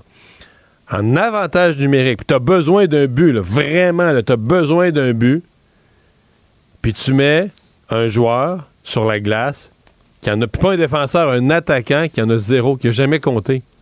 Tu mets Armia, le gars, ben, il, a, compté dans les saisons précédentes, mais puis là, t'es au tiers de la saison, puis il a jamais compté un but. Fait que tu dis, comment est-ce qu'il faut que tu sois désespéré, mal pris, pas d'équipe? Tu dis, une fois que t'as plus Caulfield puis Suzuki, là, t'arrives après ça, là. je te dis qu'il n'y a plus grand-chose. C'est, moi, ça veut dire que ça m'a frappé hier soir. OK, la reconstruction du Canadien, là, ça commence. Là. Il va falloir en repêcher, puis en recruter, puis en échanger, puis aller en chercher un puis un autre, parce qu'on n'a pas épais. ah, c'est, mince, mince. Mais en même temps, Mario, là, cette année, c'est vraiment l'année peut-être la plus grande en transition, parce que ces gars-là s'en vont. Dadonoff n'a plus de contrat euh, après l'année. Drouin n'a plus de contrat après l'année ça va être du ménage sur la masse salariale qu'on va faire. bien nommé Hoffman. Tu sais que la blessure à, Caulfield... il reste une saison, par contre. Mais la blessure à Caulfield, tout ce qui est arrivé, là, c'est toute la faute à Hoffman, là qui a fait encore une de ses passes. Le Canadien était en... Tout allait bien, Le Canadien était dans la zone adverse. Une passe à l'aveuglette, mais horrible, horrible, qui a pris tout le monde à contre-pied. Parce que quand il fait une passe comme ça, personne ne peut imaginer que l'adversaire, à la seconde d'après, va avoir la rondelle sur sa palette, puis toute l'équipe adverse est partie vers le but du Canadien. Fait que c'est tout ça qui a déstabilisé. Caulfield est arrivé un peu cul par-dessus tête, puis il s'est fait frapper, mais c'est toute la faute à Hoffman, qui est mauvais, mauvais, mauvais, mauvais, mauvais. Et le pire, c'est que c'est lui qui en a bénéficié, parce que c'est lui qui s'est retrouvé sur, le, premier, trio, ah, et sur l'avantage numérique. Bon, ils ont mais, gagné. Mais j'ai pas compris hier dans les avantages numériques, Mario, pourquoi on n'en a pas donné plus à Slavkowski. Hier, il a joué une solide, peut-être sa, meilleure C'est lui qui est responsable du but égalisateur. C'est grâce à lui que le Canadien a les deux points hier. Hey, je veux qu'on regarde un petit peu de temps. Il nous reste une minute pour parler des voltigeurs de Drummondville. Ouais. Ben écoute, histoire déplorable encore. Là. Euh, c'est arrivé en 2016, faut le dire, parce qu'aujourd'hui, on voit le logo des voltigeurs partout. C'est pas dans l'édition actuelle, là, juste pour les parents qui ont des jeunes euh, qui jouent pour les voltigeurs cette année. C'est arrivé en 2016. C'est pas moins grave, cela dit. Non, mais c'est que c'est Euh, quand même, les choses ont changé, puis c'est les gens qui pensent, quand tu vois, ils nous disent ça change, ça change pas, ben attends un petit peu, là. C'est des affaires du passé, sont, pas qu'elles sont moins graves, mais tu peux- c'est des affaires du passé qui refont surface. Tu peux pas juger le présent sur cette base-là. là. Ouais. Reste qu'il y avait deux joueurs, dont le fils de Shane Corson, impliqué, lui, on peut le dire, parce qu'il était majeur à l'époque. Il jouait pour les voltigeurs. Il y avait un autre euh, joueur qui était mineur, donc on peut pas en parler, qui jouait aussi pour les voltigeurs. Et un de ses amis se sont retrouvés avec une fille à l'appartement de la fille, tous les trois. 15 ans. la fi- ouais, la fille, ne- 15 ans, la fille ne voulait plus, mais ils ont fait un viol euh, collectif, malheureusement. Il y en a deux qui ont plaidé coupables, les deux mineurs, donc il reste euh, le joueur qui était majeur dans cette histoire-là et la Il jeune deux- fille, là, on, Il y en a deux, a ouais, il y en a deux Oui. qui ont plaidé coupable, puis l'autre, il dit qu'il n'y a rien arrivé. Fait que bon. Quoi, Ouais, c'est ça. quoi ajouter? Hey, merci Jean-François, à Faut demain. plus que ça arrive, en tout cas. Non. La Banque Q est reconnue pour faire valoir vos avoirs sans vous les prendre. Mais quand vous pensez à votre premier compte bancaire, là, tu sais, dans le temps à l'école, là, vous faisiez vos dépôts avec vos scènes dans la petite enveloppe. là. Hmm, C'était bien beau. Mais avec le temps, ce vieux compte-là vous a coûté des milliers de dollars en frais, puis vous ne faites pas une scène d'intérêt. Avec la Banque Q, vous obtenez des intérêts élevés et aucun frais sur vos services bancaires courants. Autrement dit, ça fait pas mal plus de scènes dans votre enveloppe, ça. Banque Q. Faites valoir vos avoirs. Visitez banqueq.ca pour en savoir plus. Pendant que votre attention est centrée sur vos urgences du matin, vos réunions d'affaires du midi, votre retour à la maison ou votre emploi du soir, celle de Desjardins Entreprises est centrée sur plus de 400 000 entreprises à toute heure du jour. Grâce à notre connaissance des secteurs d'activité et à notre accompagnement spécialisé, nous aidons les entrepreneurs à relever chaque défi pour qu'ils puissent rester centrés sur ce qui compte, le développement de leur entreprise. Il lance sa ligne au bon endroit pour obtenir l'information juste. Mario Dumont. Pour savoir et comprendre. Cube Radio.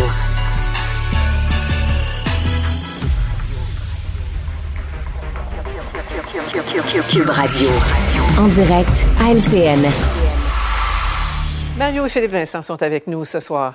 Alors, euh, messieurs, on vient de le voir dans, le- reportage d'Olivier sur les postes de police chinois au pays. Philippe Vincent, on saisit euh, mieux la, terreur de, ces gens-là, hein, de ces dissidents-là. Découvrir que le régime les poursuit jusqu'ici, la terre d'accueil où ils se croyaient en sécurité. Oui, c'est de voir à quel point le, gouvernement chinois a le bras. Le gouvernement chinois est capable de leur euh, mettre de la pression, de faire des menaces aussi, parce que euh, la famille reste là-bas, parce qu'ils savent que les menaces qu'ils vont faire, même ici, sont réelles et pourraient avoir des conséquences sur les membres de leur famille, et que le Canada, en ce moment, est incapable de les protéger. Et c'est plus là où le bas blesse, où politiquement, pour le gouvernement Trudeau, ça montre une grande lacune. Oui, il y a eu cet éveil. Oui, enfin, on va commencer à réfléchir à avoir possiblement ce, ce- cette liste avec tous les agents étrangers. Il était temps parce qu'il y a ça, il y a la menace qui pèse sur ceux et celles qui se sont sauvés de la Chine, mais après ça, il y a toute l'influence aussi que, c'est, euh, que le gouvernement chinois peut avoir ici grâce à Mhm. ces postes de police-là notamment, en mettant de la pression sur les gens qui sont ici pour les influencer, faire de l'espionnage. Oui. Exact. Et Ma- Mario, il y a, bon, il y a l'enquête de la GRC, euh, différents corps de police euh, européens, mais qu'est-ce que le gouvernement Trudeau doit faire de plus et rapidement? là? Ben, d'abord, il faut rappeler que c'est- c'est complètement illégal. hein. Euh, avoir à établir des services dans un pays étranger, c'est encadré par une convention internationale, la convention de Vienne, euh, avec une ambassade dans la capitale, des consulats si on veut s'établir. Il y a comme, tu fais pas n'importe quoi, tu n'établis pas n'importe quelle sorte de bureau euh, sans l'accord du pays. Il y a une façon de faire ça. Alors, euh, c'est complètement illégal. Ben, on peut pas isoler ça de l'ensemble. Je pense que la politique canadienne, dans, la, dans ce qu'il nous disait, Philippe Vincent a utilisé un mot-clé, le mot éveil. C'est peut-être le mot en matière de relations Canada-Chine, c'est peut-être le mot de l'année 2022. Et à partir du moment, la nouvelle politique de la ministre Mélanie Joly par rapport à la Chine, elle m'apparaît euh, beaucoup plus ferme, euh, beaucoup plus euh, justement euh, consciente de la réalité de ce qui se passe, de la menace. Euh, en même temps, on ne pourra pas là, arrêter de faire affaire avec la Chine. On a trop d'entreprises, c'est un pays trop immense, trop influent, trop puissant économiquement. C'est juste qu'il faudra Mm. le faire d'une façon un peu moins naïve. Et dans le cas de choses comme ça Ouais. qui sont complètement illégales, il faudra peut-être mettre le pied à terre. Oui, c'est un autre mot-clé, ça, naïve, effectivement. Euh, maintenant, on peut pas dire qu'on manque de litige dans le dossier migration entre Québec et Ottawa. Là. Avant le, le, repas des fêtes de vendredi, M. Trudeau a servi l'entrée. M. Legault doit la trouver pas mal indigeste, Philippe Vincent. Oui, en même temps, s'il est surpris de manger de la dinde avec Justin Trudeau euh, sur le dossier de l'immigration, on pouvait s'y attendre à ce genre de sortie-là de Justin Trudeau. C'est dans sa philosophie, ça fait partie des chiffres canadiens. Donc, au prorata de la population, on arriverait à peu près à ce chiffre-là selon Justin Trudeau. Sincèrement, Sophie, par contre, j'ai de la difficulté, moi, à saisir sur quoi il se base. Quand il dit le Québec a cette capacité-là, 112 000. Même, on avait ces questions-là quand François Legault disait 50 000, pas plus. Sinon, on parle vraiment d'un suicide collectif. C'est qu'on a deux politiciens en ce moment qui parlent d'immigration d'un point de vue presque uniquement idéologique. Il y en a un qui dit, ben, pour la pénurie de main-d'œuvre, pour afin d'augmenter notre richesse, d'avoir ce pays qui va réussir à prendre sa place dans le G7 alors qu'on est en train économiquement de perdre de la vitesse, ça prend plus d'immigrants. De l'autre côté, on dit, bon, une nation francophone qu'il faut protéger, mais il n'y a personne qui nous donne des preuves scientifiques que cette capacité d'accueil elle est soit à 50 000 ou soit à 112 000. Mhm. Les logements, l'éducation, il y a toutes ces questions-là qui, sont, qui entrent en ligne de compte et ni un ni l'autre ne semble s'y préoccuper pour des raisons idéologiques. Et en protégeant le français, en ayant toujours ça euh, en tête. Mario, Mme Fréchette lui a répondu par la bouche de ses canons, mais quelle est la stratégie de M. Trudeau? Pourquoi jeter de l'huile sur le feu, comme ça, à quelques jours de la rencontre? Il ne jette pas de l'huile sur le feu. Moi, je suis convaincu qu'il n'y a rien. Euh, Justin Trudeau n'a pas une intention de picosser le Québec. Ça peut avoir l'air de ça. Mm. Il faut que les gens qui nous écoutent prennent une minute, deux minutes, cinq minutes pour aller sur leur ordinateur faire de la recherche sur l'initiative euh, du siècle, euh, de Century Initiative. C'est surtout en anglais, je suis désolé, un peu de français, mais c'est à 80% 90% en anglais. C'est le nouveau rêve canadien. C'est le nouveau rêve canadien qu'en l'an 2100, pour les raisons que Philippe Vincent vient de mentionner, là, influence dans le G7, influence dans le monde, que le Canada ait 100 millions de population. Présentement, il y a 38 mm. millions. Regardez les chiffres. 38 millions, puis en, en 2100, tu vas être monté à 100 millions. Alors, ça prend énormément d'immigration. Ça prend des flots d'immigration à peine imaginables. Donc, le 500 000 qu'on veut avoir l'année prochaine pour M. Trudeau, c'est pas encore assez. Donc, Justin Trudeau n'a fait que simplement faire ben, 23% de 500 000, ça donne quoi? Faudrait que le Québec en ait 112 000. Mais je pense pas que c'est picosser le Québec. Je pense qu'il exprime, comme il y croit, les gens autour de lui, les gens de cette initiative canadienne, c'est son entourage, c'est ses conseillers, c'est les penseurs mm-hmm. autour de lui, c'est sa vision du Canada de demain. Et c'est juste ça qu'il a exprimé. Puis le français au Québec, tout ça là-dedans, pour lui, là, c'est du menu frottin. Lui, il est rendu dans le Canada post-national. Il, il n'existe plus une telle chose qu'une culture canadienne. Il est rendu complètement ailleurs ailleurs. Et puis vraiment, là, ces deux univers, la vision de M. Legault, de la CAQ et de, Justin Trudeau, ça, promet pour, pour l'avenir et les, les rapports euh, d'avenir. Merci beaucoup, euh, messieurs. On se retrouve demain, Mario. Au revoir.